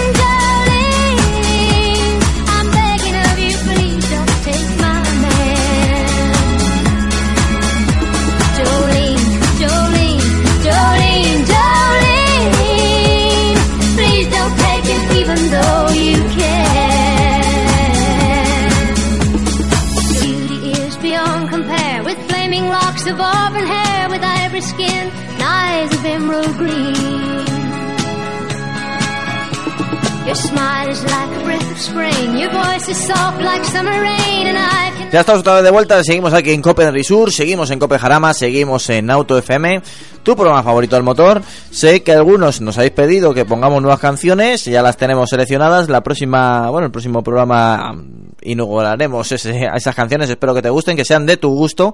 Y vamos a seguir hablando de coches, vamos a seguir hablando de tecnología, vamos a seguir hablando pues de esas máquinas de cuatro ruedas, Audi nos invitó ayer mismo pues a conocer su tecnología de Tron eh, y bueno pues en una manera muy especial, innovadora, divertida y emocionante. Eh, tuvimos la ocasión de acercarnos a un skate room, para el que no lo sepa, es como una especie de rompecabezas eh, a lo grande. Entras en habitaciones y tienes que desvelar o tienes que encontrar la clave para poder seguir a otra habitación y bueno, pues te lo pasas francamente bien, os lo recomiendo, pues es una manera distinta de, de pasar el tiempo en esta ocasión. Eh, Audi la había lo había por lo menos dirigido a- hacia su tecnología sobre un científico que, que se escapa y que va dejando pistas para saber por la tecnología que tiene Audi con su e-tron que fue tanto en el A3 en la caja del A3 como en el Q7 son híbridos enchufables pues con una autonomía aproximadamente entre 50 y 55 kilómetros y que bueno pues la verdad es que es un pasito eh, antes de entrar en un coche 100% eléctrico Em, me diréis ¿y cómo te puedes apuntar a eso? tengo una mala noticia ya no hay plazas eh, es más hay lista de espera de más de mil personas lo hicieron en Barcelona eh, ha sido todo un éxito está en Madrid está siendo todo un éxito y bueno, pues eh, el récord está en 31 minutos por cinco ingenieros informáticos. Ayer, junto a otros compañeros de, de prensa, lo hicimos nosotros y lo hicimos en, en 33 minutos. Eh, ¿Qué significa esto? Que un minuto más de los ingenieros informáticos, y según nos, nos controlaron lo de Audi, todavía no entienden cómo fuimos tan rápido, se quedaron con la boca abierta y nos dieron la enhorabuena. Pues la verdad es que nos lo pasamos muy bien. Hemos conocido a fondo la tecnología de Tron, de Audi, eh, modelos eh, muy interesantes si haces mucha ciudad, eh, sobre todo porque, bueno, pues eh, si tienes la posibilidad de tener una casa con un cargador, lo enchufas, vas al trabajo, si ese trabajo, ese puesto de trabajo, eh, tu oficina tiene también para enchufar, lo dejas enchufado y bueno, pues en ese transcurso de día tras día no gastas ni un litro de gasolina ni de diésel bienvenido sea, ¿no? la verdad es que son, bueno, pues un- una deriva de interesante la que nos está ofreciendo eh, Audi y sobre todo pues que son coches que están catalogados como cero emisiones. ¿Qué significa esto? Pues aparcar en cualquier punto de la zona azul y zona verde, aunque esté cerrado, eh, eso es súper importante. También lo puedes aparcar gratuitamente en zona azul y zona verde, dando de alta en el ayuntamiento, que eso es muy importante. Que eso- aparte de que te dé alta la DGT, te tiene que dar alta el ayuntamiento, que eso la gente pues se queda con la boca abierta de por qué. Nosotros seguimos sin entenderlo. La verdad es que en vez de administraciones parecen países distintos y te ponen mil trabas para algo que debería de, acogerse con los brazos abiertos, tanto que se queja Carmena de la contaminación de los coches. Pues bien, pues mira, hay que presentar mil papeles para que digan, es verdad, si la DGT tiene razón, es un cero emisiones. Y bueno, pues eh, Audi nos presentó estos dos productos eh, con el Skate Run y bueno, pues eh, dar nuestra enhorabuena por una iniciativa distinta para presentar un producto novedoso y que bueno, pues mirando, como he dicho al principio, de reojo a Tesla. Pablo, los Etrones, eh, un nombre pues que nos puede recordar a una película de ciencia ficción, pero eh, es un coche muy real. Sí, bueno, tan real como que se venden y que, y que lo que has comentado, eh, funcionan y para un tipo de cliente que, que pueda cargar el coche prácticamente todos los días y haga un recorrido corto, pues eh, puede no gastar nada de, de gasolina. Al final eh, son autonomías muy cortas, pero bueno, al final la gente para desplazarse al trabajo hacemos en torno a 20, 30 kilómetros, mm, muchos, en muchos casos como mucho. Por lo tanto, si tienes ese recorrido para ir a tu trabajo y tienes una casa donde poder cargar el coche o en tu propio puesto de trabajo, pues eh, es un coche que no gastas nada. Luego, bueno, pues tienes la, la, el plus de que tienes un motor de gasolina, de que puedes viajar con él, de que se comporta como un coche normal y por lo tanto pues está bien puedes usar el carril busbao puedes aparcar en zona azul y zona verde eh, tiene muchas ventajas que, que, bueno pues eh, son interesantes. Ya digo mientras eh, cumplas esos requisitos y al final eres una persona que hace muchísimos kilómetros al cabo del año fuera de carretera y no tienes para cargar el coche pues eh, no es tu coche. Es mejor pillarse un en este caso el de gas en lugar de El de GNC. Electron, el Getron que se llama. El Getron. Getron, que es con tecnología de gas natural que es también muy económica y que bueno pues también es una opción que, que tiene Audi que es que es muy interesante y yo creo que dependiendo un poco lo que tu perfil de usuario pues te interesa una cosa u otra Y recordar que el gas natural reduce sensiblemente las emisiones de CO2 y que es una tecnología mucho más limpia, entre comillas, que la, que la gasolina y el diésel y que encima tiene un precio también mucho más económico. Sí, de hecho, bueno, pues ahora se ven muchos coches que al final utilizan la misma tecnología. El, en el Seat, en el Seat León, el TGI, eh, hay muchos taxis ya, los Seat León ST, los familiares, muchos diésel y muchos TGI de gas. El otro día me encontré a una taxista que llevaba uno y, y estaba encantada porque puede hacer casi tres, bueno, 300 y pico kilómetros, 350 kilómetros me dijo con, con gas natural. gas, sí. Luego tienes el de gasolina y creo que les, me dijo que le costaba llenar eso 15 euros. O sea, Hmm. creo que me dijo, si no recuerdo mal, o sea, e- económicamente sale muy a cuentas. El- La única queja que tendría es que faltan surtidores. Sí, faltan surtidores. En Madrid tenemos muy poquitos, y pero es exactamente lo mismo. Imagínate que tienes un surtidor cerca de tu casa de gas natural. Oye, Es pues que- yo lo tendría muy en cuenta, ¿eh? Claro, o sea, tú vives en tu casa, eh, tienes a 15 kilómetros, 20 kilómetros, como mucho, un surtidor de gas natural, repostas una vez a la semana. Y fíjate tú el ahorro de combustible.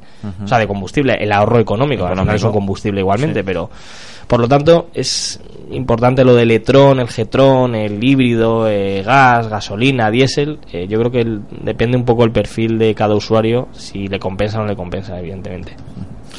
Pues ahí están, tecnología de Tron, tecnología Audi, eh, una manera distinta de conocer pues esta tecnología en un skate run que yo recomiendo al 100%, que ya no el realizador de Audi que está en las plazas ya reservadas, sino cualquier skate room, que bueno, saliéndome del mundo de, de las cuatro ruedas, es una actividad muy a tener en cuenta que se está poniendo de moda y que nosotros recomendamos aquí en Auto FM. Bueno, Fernando nos había dicho al principio del programa que había llegado de Gerona, nada más, bueno, a escasas horas antes de entrar en el estudio de Auto FM, pero ¿por qué? ¿De dónde vienes y por qué? Pues mira, he estado intentando mediar en el conflicto político. Me han llamado de. No, no, ahora vamos a en serio. Hemos estado. ¿Vienes de Bruselas?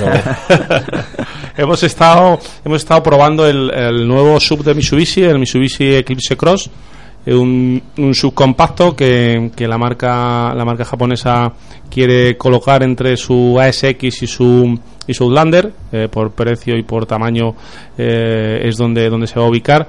Aunque quizás queda un poquito cerquita del ASX, es apenas 5 centímetros más grande, aunque parece que el, que el futuro, el, el ASX va, va a haber reducido su tamaño para un poquito tener eh, los, los tres segmentos eh, más, más diferenciados. Hemos probado la versión, la única versión que va a haber por lo menos hasta principios de 2019, motor gasolina 1500 turbo de 4 cilindros y 163 caballos, que la verdad que pensé que corría un poquito más, pero bueno, va muy bien, es un motor... eh, eh, la verdad es que hemos probado en, en- en- en- solo con la, en la versión, solo tenían de prueba la versión de tracción 4x4, aunque habrá a variante 4x2, y con el, cambio automático de un CVT, de variador continuo de, de, caja de cambios. Eh, lo más característico del coche, sin duda, está en su parte trasera, en, en ese diseño de, de luna en, en dos partes, de, de portón de maletero partido, que la verdad que, que por fuera parece que va a restar visibilidad, pero que luego desde dentro eh, está muy bien conseguida porque el, el limpiaparabrisas está escondido debajo de- de- del, del alerón, digamos, y, y se ve bastante bien hacia atrás, no te limita la visibilidad. Es un coche mm, amplio por dentro, dentro del segmento en el que hablamos. Sí es cierto que, que está diseñado para cuatro ocupantes. eh, digamos que la plaza central trasera eh, es mucho más pequeña. Es limitada. Es limitada. La banqueta trasera tiene la ventaja de que corre, desliza a 20 centímetros, con lo cual tienes una modularidad muy buena. Puedes llegar hasta un maletero de casi 500 litros. Eh, y luego me parece un precio muy interesante, 21.500 va a ser un ya con descuentos, ¿eh? Sí. está en 26 de tarifa así, desde 21.500 euros con, con tracción delantera eh, y cambio manual, eso sí. Eh, viene también con un buen equipamiento de seguridad, viene ya de serie con 7 airbags, viene con un sistema que minimiza los, los daños en caso de colisión, eh, con eh, velocidad de crucero, con cámara de, de visión trasera de serie. Bueno, pues yo creo que es una apuesta arriesgada por, a nivel de diseño de Mitsubishi. De por el nombre. Eh, te- por el nombre que ha utilizado para los que ya pasamos de los 40 aquel coupé deportivo que todos recordamos con el nombre de Eclipse y que yo creo que va a funcionar bien en lo que hablamos en la línea de los sub y, y otro dato a tener en cuenta a nivel de los combustibles, lo que estamos hablando ahora, eh, la, la propia gente de Mitsubishi está asombrada con, con el nivel de ventas que tienen sus coches en gasolina. Eh, nos decían que la SX están vendiendo un 80% de gasolina Lo que yo jamás me hubiera imaginado, ¿eh? Efectivamente, e incluso un Uslander, que ya es un coche grande, un coche que podemos hasta calificar de, bueno, no sé si Gastón, pero bueno, que ya no es, ya es un coche que de un nivel que, que el consumo hay que valorarlo, están casi en un 64% de unidades de gasolina, ¿eh? Y, y ronda los 9 litros de media o 10 litros, Eh, ¿eh? Por eso ya no hablamos de poner una Consumo. SX que es un sub más urbano y Sí. más ajustado. Eh, bueno, pues... eh, ¿Te ha gustado? Me ha gustado. Es un coche que me ha gustado. Además, eh, interesante e importante que tiene 5 estrellas Eurocup con casi un 97% eh, de protección en colisión en adultos, que es una cifra absolutamente la mejor de su segmento. Bueno, pues nos quedamos con eso. El Eclipse, la primera toma de contacto, que dentro de poco leeremos. ¿Dónde lo leeremos? Pues lo leeremos en Autofácil si el señor Pablo García tiene bien que le guste lo que, lo que le traigo Por como supuesto. corresponsal. Por supuesto que sí. bueno, hablando de auto fácil, pues es el momento que nos presentes lo que viene en la revista este mes. Bueno, pues la de este mes la hemos cerrado hoy también. Bueno, pero pues no- la que está en los no os puedo kioscos. contar nada. La que está en los kioscos, eh, pues es eh, suburbanos. Al final es lo que hemos estado comentando antes, lo que se vende.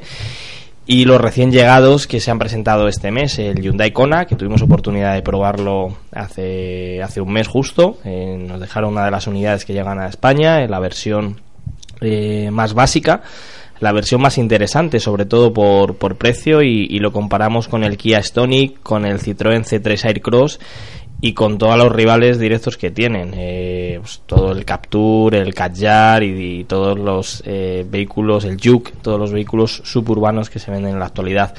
Eh, también probamos el Volkswagen Golf GTI, en la nueva generación, el Caja 7 con el restyling, el Opel Grandland X, el DS5 Prestige, el Honda Civic Sedan y nuestros lectores, la sección de lectores probadores, prueban el Seat Ateca FR, el 1.4 TSI, contra el Peugeot 3008 1.6 THP GT Line, dos eh, todocaminos también, eh, medios con equipamiento deportivo, con acabado deportivo, como el GT Line de- del Peugeot y el FR del, del de y con los motores gasolina, dos versiones, la verdad que muy chulas por, por el planteamiento deportivo, tanto el GT Line como el FR, y por la motorización. Son motores que, que bueno, pues son interesantes por prestaciones y el consumo no se dispara enormemente. es- son consumos siempre- en torno a un litro más, litro y medio más que un diésel, por lo tanto eh, son consumos muy razonables y son motores que, que interesan mucho si no vamos a realizar más de 20.000 kilómetros a- al año. Nos llaman muchos lectores preguntando que, que hasta qué cifra, más o menos en un coche de este tipo, interesa comprarse un gasolina o un diésel. Y hasta 20.000 kilómetros está perfectamente justificado la compra de, de un gasolina. Y hoy en día encima que gastan, gastan poquito y se les está metiendo mucha tecnología, como la desconexión de cilindros, en, en el caso del, del, Del 1.4 el 1.4 todavía no lo va a tener el 1.5 que ya eh, podemos ver en el Skoda Karoq que sí que lleva desconexión de, de cilindros y en el Ateca pues lo veremos a lo largo de 2018 que se incorporará esa motorización sustituyendo al 1.4 que hemos probado. Y bueno pues es un poquito como, como llegamos a que se acerca a los concesionarios que se acerca a los, bueno, a los al concesionarios, a kiosco los kioscos y luego al concesionario. Primero al kiosco, que lean la prueba Venga, y si les bien. gusta la prueba que se vayan al concesionario. ¿En qué estaría pensando ya los concesionarios? Esto es. la no me hagáis eso concesionario y no confesionario, Antonio, que con lo del Papa y el confesionario... Pero no te gusta la noticia del Papa, era curiosa, me- entretenida, no, no, me parece además es un Papa que me cae Ah, francamente bien y, y me parece perfecto. Bueno, prepárate para el email del oyente, que es un tema que habéis tratado en la revista Autofácil. La verdad es que no me acuerdo en qué número, pero estoy seguro que lo he leído y te va a llamar la atención. En poco menos de medio minuto, seguimos aquí en Auto FM.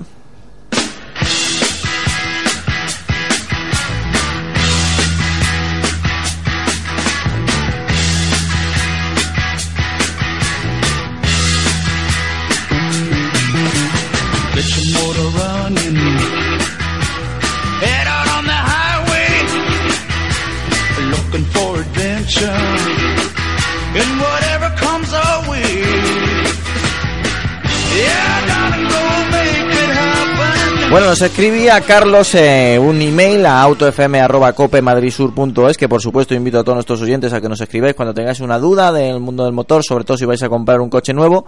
En esta ocasión, Carlos ya se ha comprado el coche y nos decía lo siguiente. Hola, buenas a todo el equipo. Me gustaría poder ser que me resolvierais una duda al igual que yo lo hicisteis hace unos meses por la compra de mi vehículo act- actual, el cual os agradezco de nuevo por vuestras por vuestros consejos. Ahora vuelvo a necesitar eh, vuestra en estos temas. Y la pregunta en cuestión es que he hecho gasolina 95 o 98 y el por qué. Os pongo antecedentes del coche y de motor. Es un Opel Astra Sport Tourer con motor 1.6 turbo de 200 caballos. Hasta ahora llevo 6.000 kilómetros y siempre con 95 y no he notado nada raro. Y el coche va muy bien y ¿qué me recomendáis que haga? Nos pregunta el oyente. Saludos a todo el equipo y felicidades por eh, de nuevo por vuestro programa. Bueno, Carlos, eh, te voy a decir algo que ya sospecho que vas a- que ya lo sabes sigue echando a 95, no hay ningún problema. Eso sí, una recomendación, echa 95 de gasolineras con marca, marca reconocida.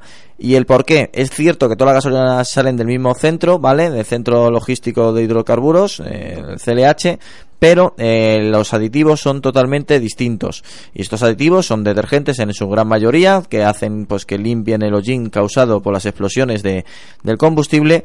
Y bueno, pues el, digamos que los buenos eh, aditivos los llevan las marcas más conocidas y, algunos los aditivos ya pues no tan buenos pues eh, las marcas los COS.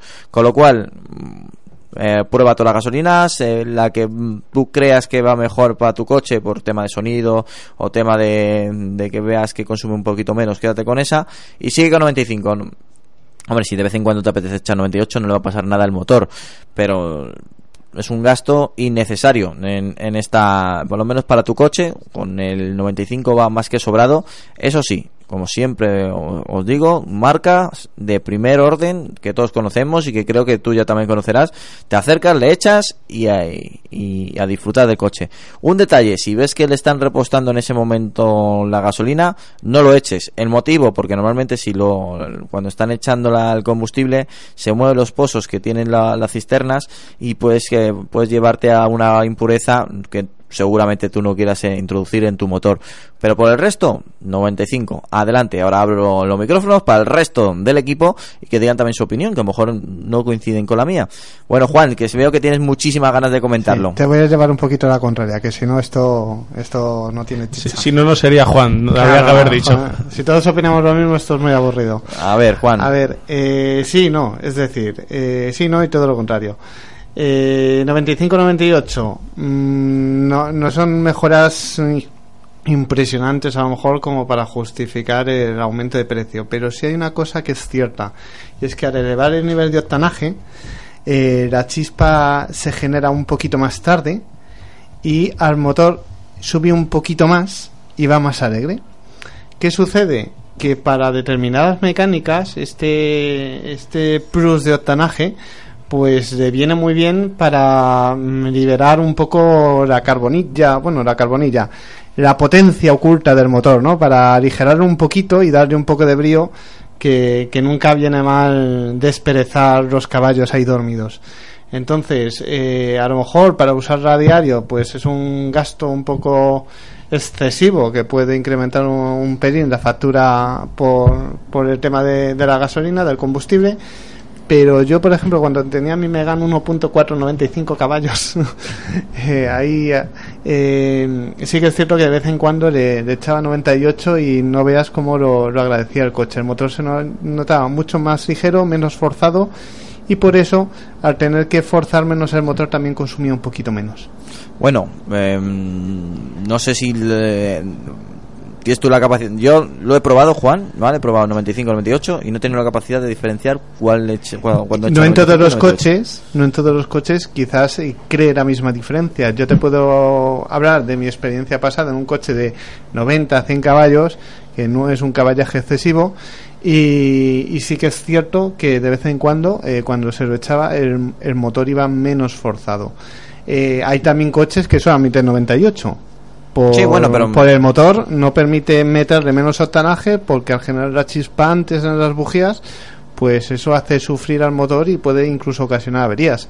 Entonces, dependiendo de la mecánica, cómo esté diseñado y demás, pues oye, en algunos no se notará y en otros se notará algo más. En, mi- Ujú. en mi caso, en mi experiencia con un motor de Renault de 90 a 100 caballos, sí que se notaba un poquito y de vez en cuando merecía la pena. Que eres muy sensible, Juan, eres muy sensible.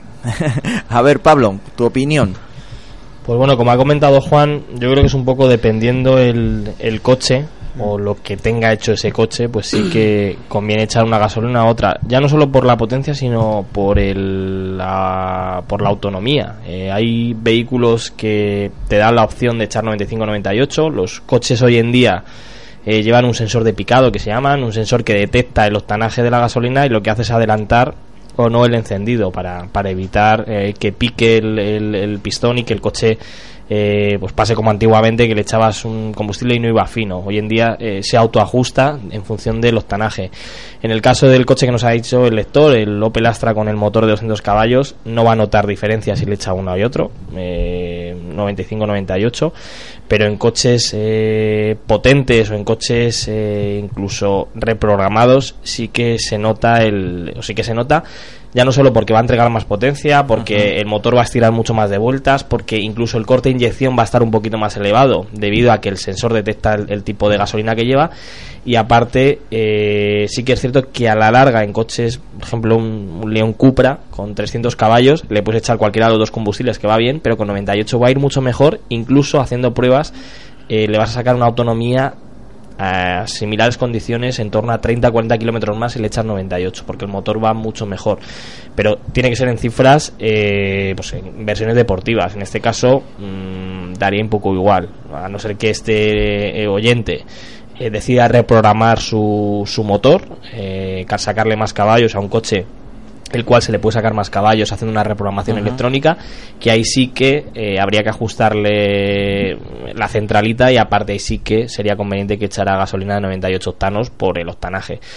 Pero para el tipo de coche que es, mm, no va a notar una diferencia grande en cuanto a echar 95 y 98. Evidentemente, si puede echarle 98, pues que le eche 98, porque bueno, es un coche que con 200 caballos pues vale, pero no lo va a notar. Eh, si me dice que tiene una versión OPC, una versión de 250 caballos, 300 caballos, un deportivo, eh, que le eche 98 sin duda. Y luego, si, si, si es un oyente que nos hace esta pregunta, entiendo que es una persona que muy preocupada por su coche, por su motor y por este tipo de, de detalles que a veces son, pues eso, casi apreciaciones eh, mínimas, ¿no? En cuanto a autonomía o prestaciones. Eh, también, pues decirle, a lo mejor ya lo sabe, o se lo decimos a todos nuestros oyentes, que hay un, mon- un montón de aditivos de diferentes marcas de, fabricantes, eh, bueno, pues que facilitan el, eh, que el- tu motor vaya mucho mejor lubricado, que haya menos fricción, y eso siempre, eh, siempre genera un mejor trabajo del motor y puede incluso aumentar las prestaciones, o, o- o- a veces lo que es más importante, aumentar la durabilidad de tu motor, que llegue, que llegue a, a 100, 200, 1000 kilómetros en mucho mejor forma, eh, porque es, eh, recordemos que es, eh, hemos tenido aquí más de una vez a gente total que nos lo ha explicado muy bien. eh, es la, las fricciones son lo que más desgasta un motor y es muy importante eh, trabajar sobre ellas. Pues ya lo sabéis, eh, recomendación, José, ayuda a nuestro oyente, ¿con cuál Sí. te quedarías? A ver, yo poco más que añadir que Pablo, la verdad que lo ha explicado muy bien. Mm, Bajo mi experiencia, en torno, bueno, referente al coche que nos plantea el oyente, pues qué decirle, mm, un 95 va bien, si quiere mejorar un poco, pero es que prácticamente no lo va a percibir con esa potencia, pero bueno, si le quiere echar un, 90 un, un 98 octanos también podría. Y poco más que añadir, Pablo lo ha explicado perfectamente, la verdad. Pablo, has enseñado hoy, ¿eh? Sí, sí, sí. Es que yo ha, ha habido coches de prensa mm, muy potentes que le echan 95 y no pasa nada. Vale que notas que, o sea, para hacer prestaciones evidentemente no, pero hoy en día con toda la electrónica que llevan, el coche detecta lo que lleva y, y el coche se autoajusta. Otra cosa es lo que me comentaba Juan con un 1495 caballos que eran motores que no tenían el sensor de picado, que sí que había diferencia y de hecho hay coches de esa época que si le echaban 95 octanos el coche mm, no iba fino, Sí. echaban 98 y cambiaba. Hoy en día su autoajusta retrasa el encendido y automáticamente el coche dice, oye, que me has echado 95 en lugar de 98, te voy a dar un zasca, pero yo voy a retrasar un poquito el encendido y lo que hace el coche es pues meter menos presión de turbo, estirar, estirar menos, pero el coche se autoajusta a base de electrónica para retrasar el encendido y que la chispa sea diferente. Por lo tanto, mm, no hay problema. O sea, la gente que tiene GTRs, que jode con 101 octanos que pone el depósito, le echan 95 y el coche va exactamente igual. O sea, no pasa nada. Petardea menos, corre menos, pero Eso sí no se rompe. ¿eh? sí, José. Sí, bueno, yo quería añadir un poco a lo que ha dicho Fernando, el tema de aditivos y demás. Eh, los he probado y los he testado bastante bien todos. Y sí es verdad que me quedo ya un poco como consejo al oyente que si quiere cuidar su motor, quiere lubricarlo y demás, sí es verdad que se aconseja añadirle esos aditivos al aceite de motor cuando se hace esos cambios. Pero también tenemos que tener en cuenta que esos eh, aditivos no son milagrosos. Eh, cuando tenemos una avería, tapafugas y demás, todo este tipo de, de aditivos que también existen, pues eh, es recomendable mm, casi un poco... Que pase por taller. Sí, básicamente. Y que la gente no escatime ni en gasolina, ni en ruedas, ni en aceites. En aceite, que que es la vida del gaste un dinerito que al final en ruedas, la diferencia entre por unas ruedas malas, unas ruedas pésimas y unas ruedas de primer mundo o buenas, son 15 euros por rueda. O sea, 15-20 euros. Por 15-20 euros le pones una rueda. Depende más de la medida, de hecho, muchas veces. O sea, de conseguir la medida equivalente y Sí. ahí te- se te puede ir casi a la mitad. Y en cambio te consigues una rueda de, de unas buenas prestaciones de una primera marca. Y yo, por ejemplo, que cambio las ruedas hace nada al coche. Está pues- mordiendo el labio, dice, Sí. lo tengo que decir. no, es que eh, ha sido brutal. Eh, eh, tenía unas Dunlop que iban, la verdad, francamente bien y me han durado lo que nunca en un coche pensaría que podían durar unas ruedas, ya lo he comentado alguna vez aquí. Y me toca cambiarlas por unas Michelin para volver de nuevo a la marca Gala, que, Sí. que siempre utilizaba yo ruedas de la marca Michelin. He probado las eh, Pirotes por 4, te juro que no me pagan ahora por decir lo que voy a decir, y es espectacular.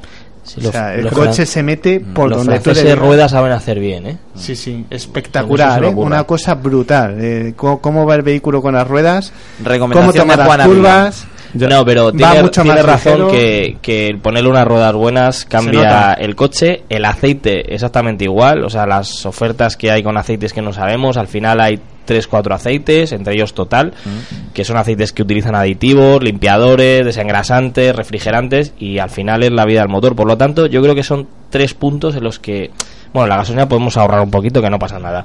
Pero sí que es cierto que en cuanto a ruedas y aceites, eh, hay que intentar ponerle lo mejor que podamos porque al final eh, nuestro coche, nuestra seguridad y nuestro bolsillo. Al, al final es es- es importante, eh, simplemente para, para concienciar un poco a la gente, eh, solo llevando las presiones adecuadas Hmm. te cambia muchísimo el comportamiento. Puede comprobarlo cualquier, cualquier persona. Y te baja el consumo, ¿eh? Y te baja el consumo. Imaginaros con un compuesto además adecuado y, y- y bueno para nuestro coche. Y los francos, por ejemplo, de, de los neumáticos, una cosa que la gente no se suele fijar y que los francos de un neumático sean más gruesos, menos gruesos, más duros, menos duros, te da un comportamiento del coche a igualdad de mecánica, prestaciones, caja de cambios, etcétera, etcétera, que parece de la noche a la mañana. Entonces, ahorrar a lo mejor 20 euros por neumático, como, como dice Pablo, para que después hayamos metido en el coche un montón de equipamiento extra que realmente no utilizamos y lo más importante, que es lo que te dice cómo se comporta el coche, ahorramos 20 euros por rueda, pues oye. Que mola está mucho bien. poner llantas de 20 y luego cambiar mal- las ruedas y poner unas chinas, porque Recalculadas. dices tú, "Ch, es que no me da, es que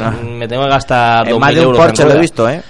Oye, Un ejemplo, y es ¿eh? más de Q7 de esto Sí, sí, de sí. que ves ahí llantazas ahí y dices tú, ostras, vaya pastizal que se ha gastado y ves y te acercas y, y da miedo aquello. El Made en China ahí, mía. bien grande. José, Sí, cuéntanos. yo, Pablo, bueno, quería añadir, eh, quería eh, comentar que Pablo ha dicho antes de- del tema que nos podíamos ahorrar algo en combustibles y demás. Yo, si es verdad, si me lo permites, Pablo, estoy completamente desacuerdo. Porque, bueno, mi experiencia como taller eh, han venido averías eh, de inyectores bastante caras, eh, inyectores oxidados, inyectores gripados. eh, me, me ha costado sacarlos de la culata una barbaridad. He tenido que sacar culata, llevarla a la rectificadora y la avería, la verdad, que al cliente se la ha puesto en un pico. Y cuando le he preguntado a referencias, se echaban en gasolineras low cost, etcétera, etcétera, que bueno, llevan, sabemos que están compuestos por más agua y eso ocasiona, o sea, ocasiona más, más corrosión en los motores. Y nos- yo no lo recomiendo, vaya. Yo creo que Pe- Pe- Pablo se refería entre 98 y 95. Sí, yo, yo- Sí, son esos- pero más que nada porque No el no se ¿eh? Es que yo el diésel lo uso para la calefacción solo, pero, pero que- no, no, fuera bromas. Eh, eh, En eso eh, le doy la razón que, aparte de que el diésel en España es pésimo, eh, así de claro, da igual la, la, la marca de combustible, porque al final son combustibles los diésel eh, muy complicados. Eh, cada vez hacen los inyectores más pequeñitos, pulverizan cada vez más fino y al final eh, lo que comentas, eh, que se te vaya un inyector, hay gente que se le ha ido inyectores, yo tengo conocidos que se les ha ido repostando en Shell, en Repsol, en cualquier gasolina y al final el combustible, el gasoil en sí, es, es un combustible complicado por eso, porque al final eh, se te atasca el, inyector y tienes que cambiar todos. En gasolina al final te permite un poco el, el ahorrar un dinero, porque al final la gasolina yo creo que es como los problemas que pueda tener un coche de gasolina. Son distintos. son menos averías, Sí. es, com- eh, técnicamente son menos complejos que un diésel, que al final tienes la bomba de combustible de gasoil, o sea, de diésel que te cuesta una pasta, los inyectores que te cuestan una pasta, como se te vaya el, el common rail, todo el sistema de... O sea, al El final tienes único. muchas averías en, en un diésel que en un gasolina prácticamente te, El te filtro ahorras de incluso el, el combustible, partículas. el filtro antipartículas en un diésel, echándole un combustible malo, se puede llegar a atascar Sí, sí. también, porque produce más hollín y al final se atasca. Por lo tanto, en un diésel sí que es cierto, y ahí le doy la razón, que bueno, pues ahí no hay que escatimar. Pero bueno, en un gasolina, a ver, no digo de estar siempre en la low cost, pero bueno, que de vez en cuando tampoco. Solo a final de mes en low cost. Efectivamente. Luego el resto, 98 octanos. Bueno, nos quedan eh, eh, poco más de 10 minutos que creo que Juan lo va a aprovechar bien. Vamos a Yo- aprovecharlo yo voy a pedir la a Juan temática... Además, Fernando seguramente tenga algo que decir también. Y, y 30, y 30 segundos para de, de rallies nada más para dar el- la Vale. última hora del rally de Australia que está Perfecto. corriendo. Sin pena. Venga, pero se lo vas a dejar, Juan. Se lo dejamos, faltaría más. Venga, pues vamos con tu sonido este preferido, que ya no suena en la Fórmula 1 así, pero bueno, vamos con ello.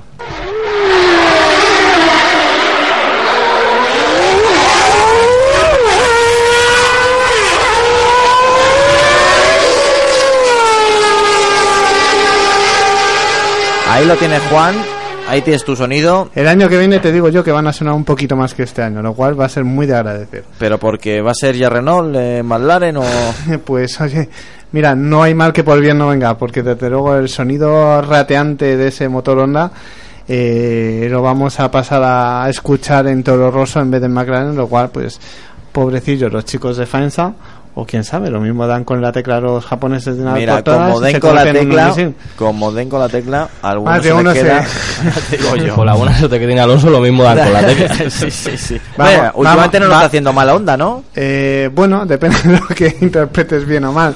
Es decir, sí es cierto que han dado un paso adelante en cuanto a chasis sobre todo, porque el motor siguen con la especificación 3.7, 3.8, depende casi del circuito y del motor que se averíe.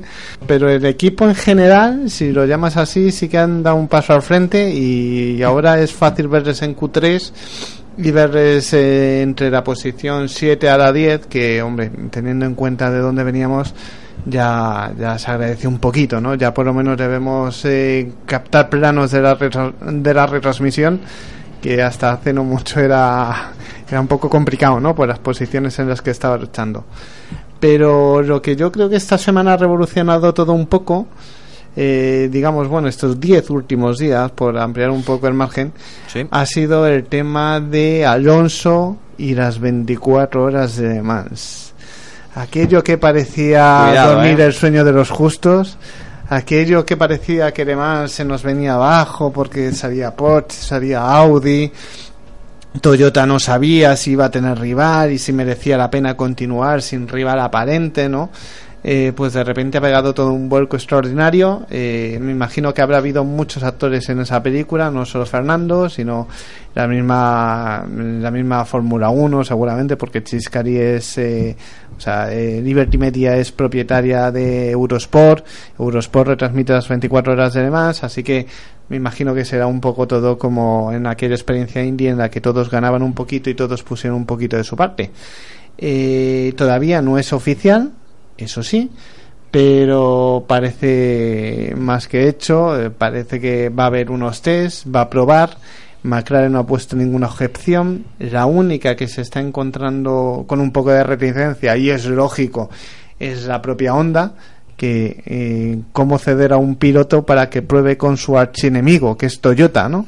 Eso, pues hombre, si se resuelve, seguramente será que veamos a Alonso con un mono completamente blanco, sin ninguna pegatina, como ya ocurrió cuando cambió de Renault a McLaren, que, que, que probó el McLaren totalmente blanco.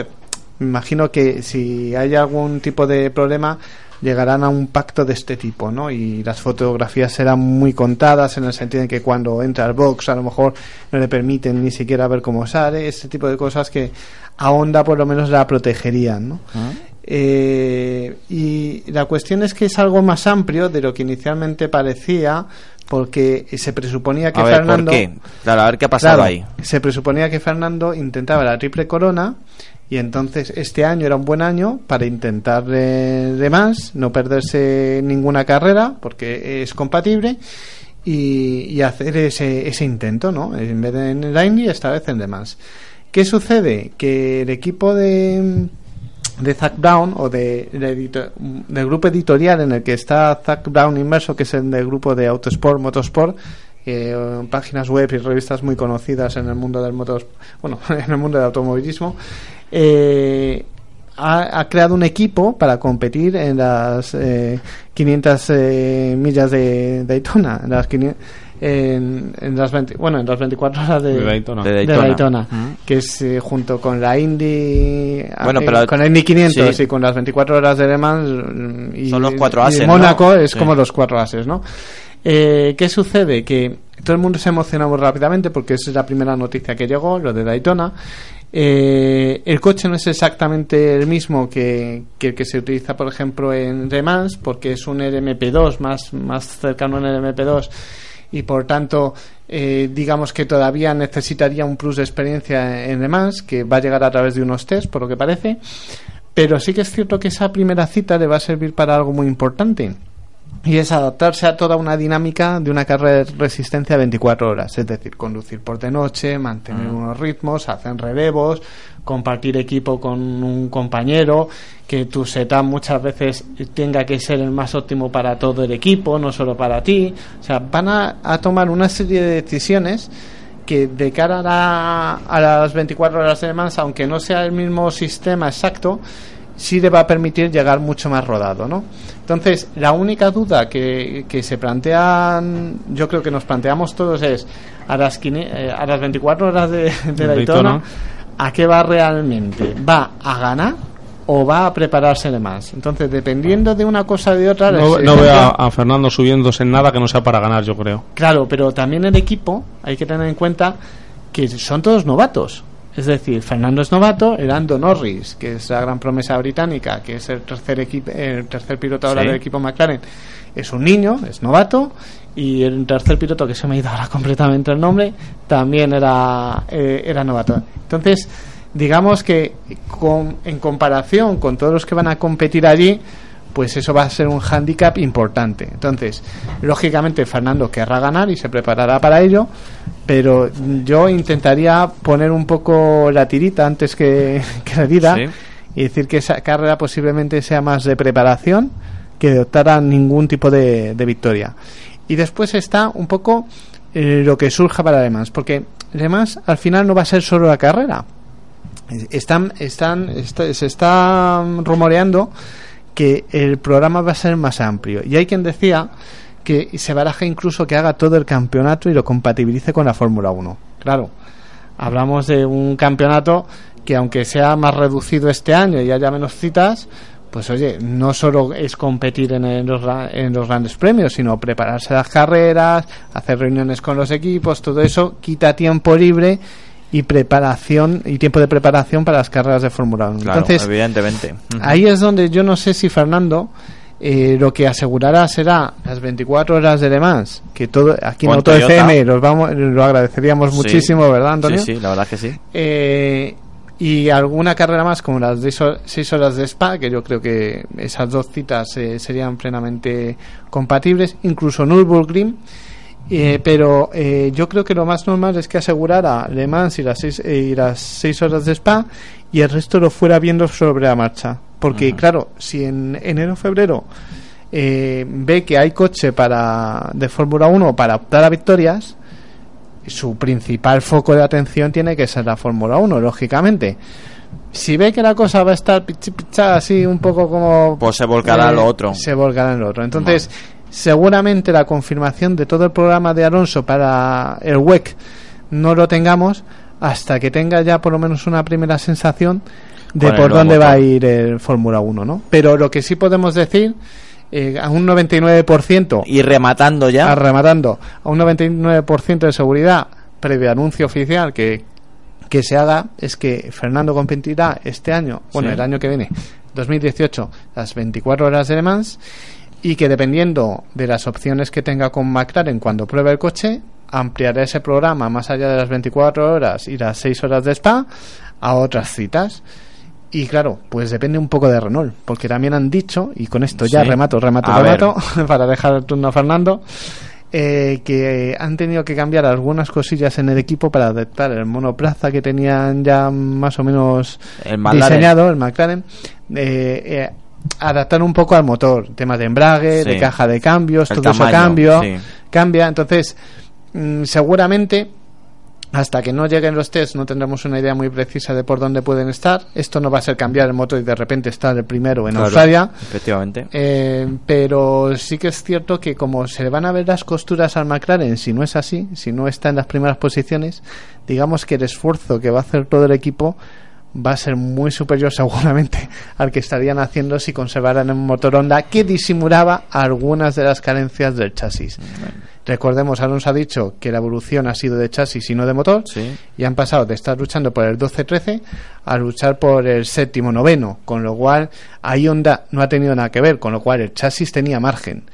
¿Tendrá todavía más margen para con el motor Renault luchar por los podios? Eh, lo Es veremos. lo que veremos en los test de, de pretemporada. Y lo comentaremos aquí, Juan. Hecho. Lando Norris y Phil Hanson, los compañeros de, de Fernando, 19 y 20 añitos. Claro, por lo eso que decía que son dos Juan de. Sí. de- de equipo Realmente. jovencito. Nada, muy breve lo mío, es muy breve, Antonio. Simplemente eh, se está disputando el Rally de Australia, del Campeonato del Mundo de Rallys, última prueba del Mundial. Ya con poco, po- con poco que mm, con poco que rascar, porque ya tenemos campeón del mundo en Sebastián Oyer, en francés. Eh, dentro de tres horitas eh, comienza la segunda etapa. Se acaba de eh, la madrugada pasada en España se ha disputado la primera etapa y eh, Andreas Mikkelsen y Terrino Bill, los dos Hyundai van primeros y el Citroën de Chris Mick en, en tercera posición. Pregunteja para finalizar, ya que hablas de rallies. Eh, ¿Renovará Sebastián eh, eh, Sebas, mi amigo Sebas? Oye, Pues eh, lo, ¿Cómo no renovará? lo último ¿Por que ha dicho ha sido o sigo en la casa o, me O- voy a mi casa o me retiro. Vamos a ver, yo creo que seguirá, Seguirá. pero Pues espera- nos ahora- sigue esperando dominio, ¿eh? Bueno, no, no, sí, des- Madre mía, después no, de Loeb, estás- Oyer... Estás, estás siempre ahí atento a todo, ¿eh, Juan? Hombre, siempre hay que estar informado. bueno, muchísimas gracias, Juan. Muchísimas gracias a todos los oyentes. Ya se iba sin despedirse, ¿te has dado Sí, cuenta? Esto es increíble. Ya movía a ir así, ya preparando la salida. ha hecho un trompo. Sí, hay una falsa salida de esas de, Pero, de Fórmula 1. pero no te vayas, es que yo no- hay cosas que de veces digo, este se va y, y no, ni dice adiós, ni dice hola, siempre, me llega a sus horarios. siempre me quedo recogiendo. Esta Ya, vez bueno, sí. intentaba aprovechar. Es un, es un detalle que los oyentes eh, siempre se pierde cómo recogemos el estudio. Muchísimas gracias, José. Muchísimas gracias a ti, Antonio, al equipo. Me lo he pasado muy bien. Eso es importante. Y nada, y esperemos vernos en próximos eventos como Se- el de hoy. seguramente. Bueno, recuérdanos tu canal. Bueno, mi canal, como he dicho al principio, para el que se lo haya perdido, se llama Furious Monster Garage. Eh, estamos en YouTube, en Instagram. Os recomiendo que me sigáis y que estéis atentos de todos mis, mis avances. Y tus aventuras. Efectivamente. Muchísimas gracias, Fernando. Pues muchas gracias. Ya el próximo viernes eh, comienza el Rally de Madrid del Campeonato de España. Así que todos los madrileños y bueno y de fuera, los madrileños porque lo tienen en casa el un Rally del Campeonato de España viernes y sábado. Eh, eh, pasaremos frío. Seguro. Mm, bañadores, eh, eh, pantalones cortos, chaclas, no hace falta que No los traiga nadie. Eso, que lo tengan en cuenta. Bueno, Pablo, muchísimas gracias. Una semana más. Una semana más, muchas gracias y, y nada, nos vemos en dos semanas. Que Bueno. la semana que viene me escaqueo, que tengo curso en Bueno, por lo menos ya la, ya la adelantas. Eso ya, ya Ya, no es sorpresa. Siempre espera el último momento ahí para soltártelo. Sí, ¿eh? sí. Es como cuando cometes alguna cosa Alguna rara a tus padres y le dices, oye papá, que es que fíjate. No es que se lo guarda y dice, ah, que no te lo he dicho. No, yo. tío, es que se me olvida, macho. Luego miro el calendario y digo, ostras, digo, si tengo curso este fin de no semana. es bueno. Y me llaman el día anterior y me dicen, oye, que mañana viajas a Cheste. Bueno, pues ya sabéis a los oyentes que es polifacético Pablo, aparte de escribir la revista Evo y la revista Autofácil, y aparte, por supuesto, disfrutar eh, de estos minutos eh, de radio, también ah, imparte curso con BMW, ¿no? Con la escuela BMW. con la escuela de España y Portugal, eh, escuela itinerante, o sea, como los feriantes. No Más o menos así, circuito ¿no? fijo, sí, cada fin de semana en, en un circuito. Nos toca Cheste, acabamos temporada y, y ya hasta el año que viene no tenemos nada. Entonces, hasta el año que viene no tienes excusa. Bueno, alguno más caerá, pero ya no. ya está buscando por ahí. Ay, me mata Pablo. Bueno, muchísimas gracias Luis. Bueno, gracias a todos y feliz fin de semana. Bueno, y recordemos las redes sociales, En Twitter, arroba autofmcope y en Instagram también. ya lo sabéis, y también en Facebook, nos buscas, nos sigues y disfrutas pues, de las últimas novedades, por supuesto, de las cuatro ruedas. Yo soy Antonio Rodríguez, para mí ha sido un placer estar junto a vosotros, disfrutando, por supuesto, de Auto FM, y como siempre os digo, abrocharos el cinturón y nos vemos en siete días. Come with me for finding my bargain. Come along, let's go for the hell of it.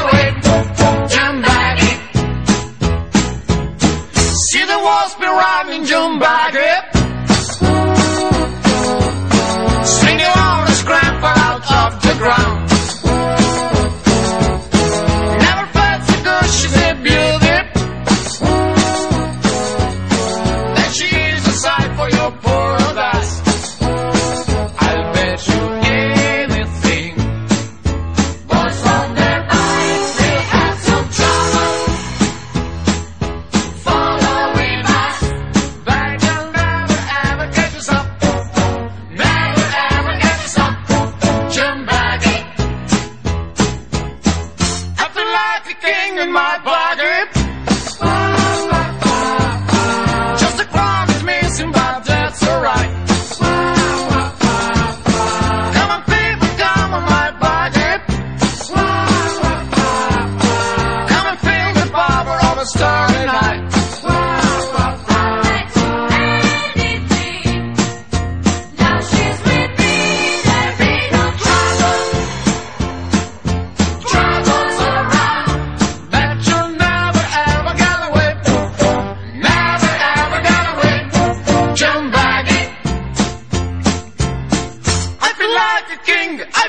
marketing in my bargain.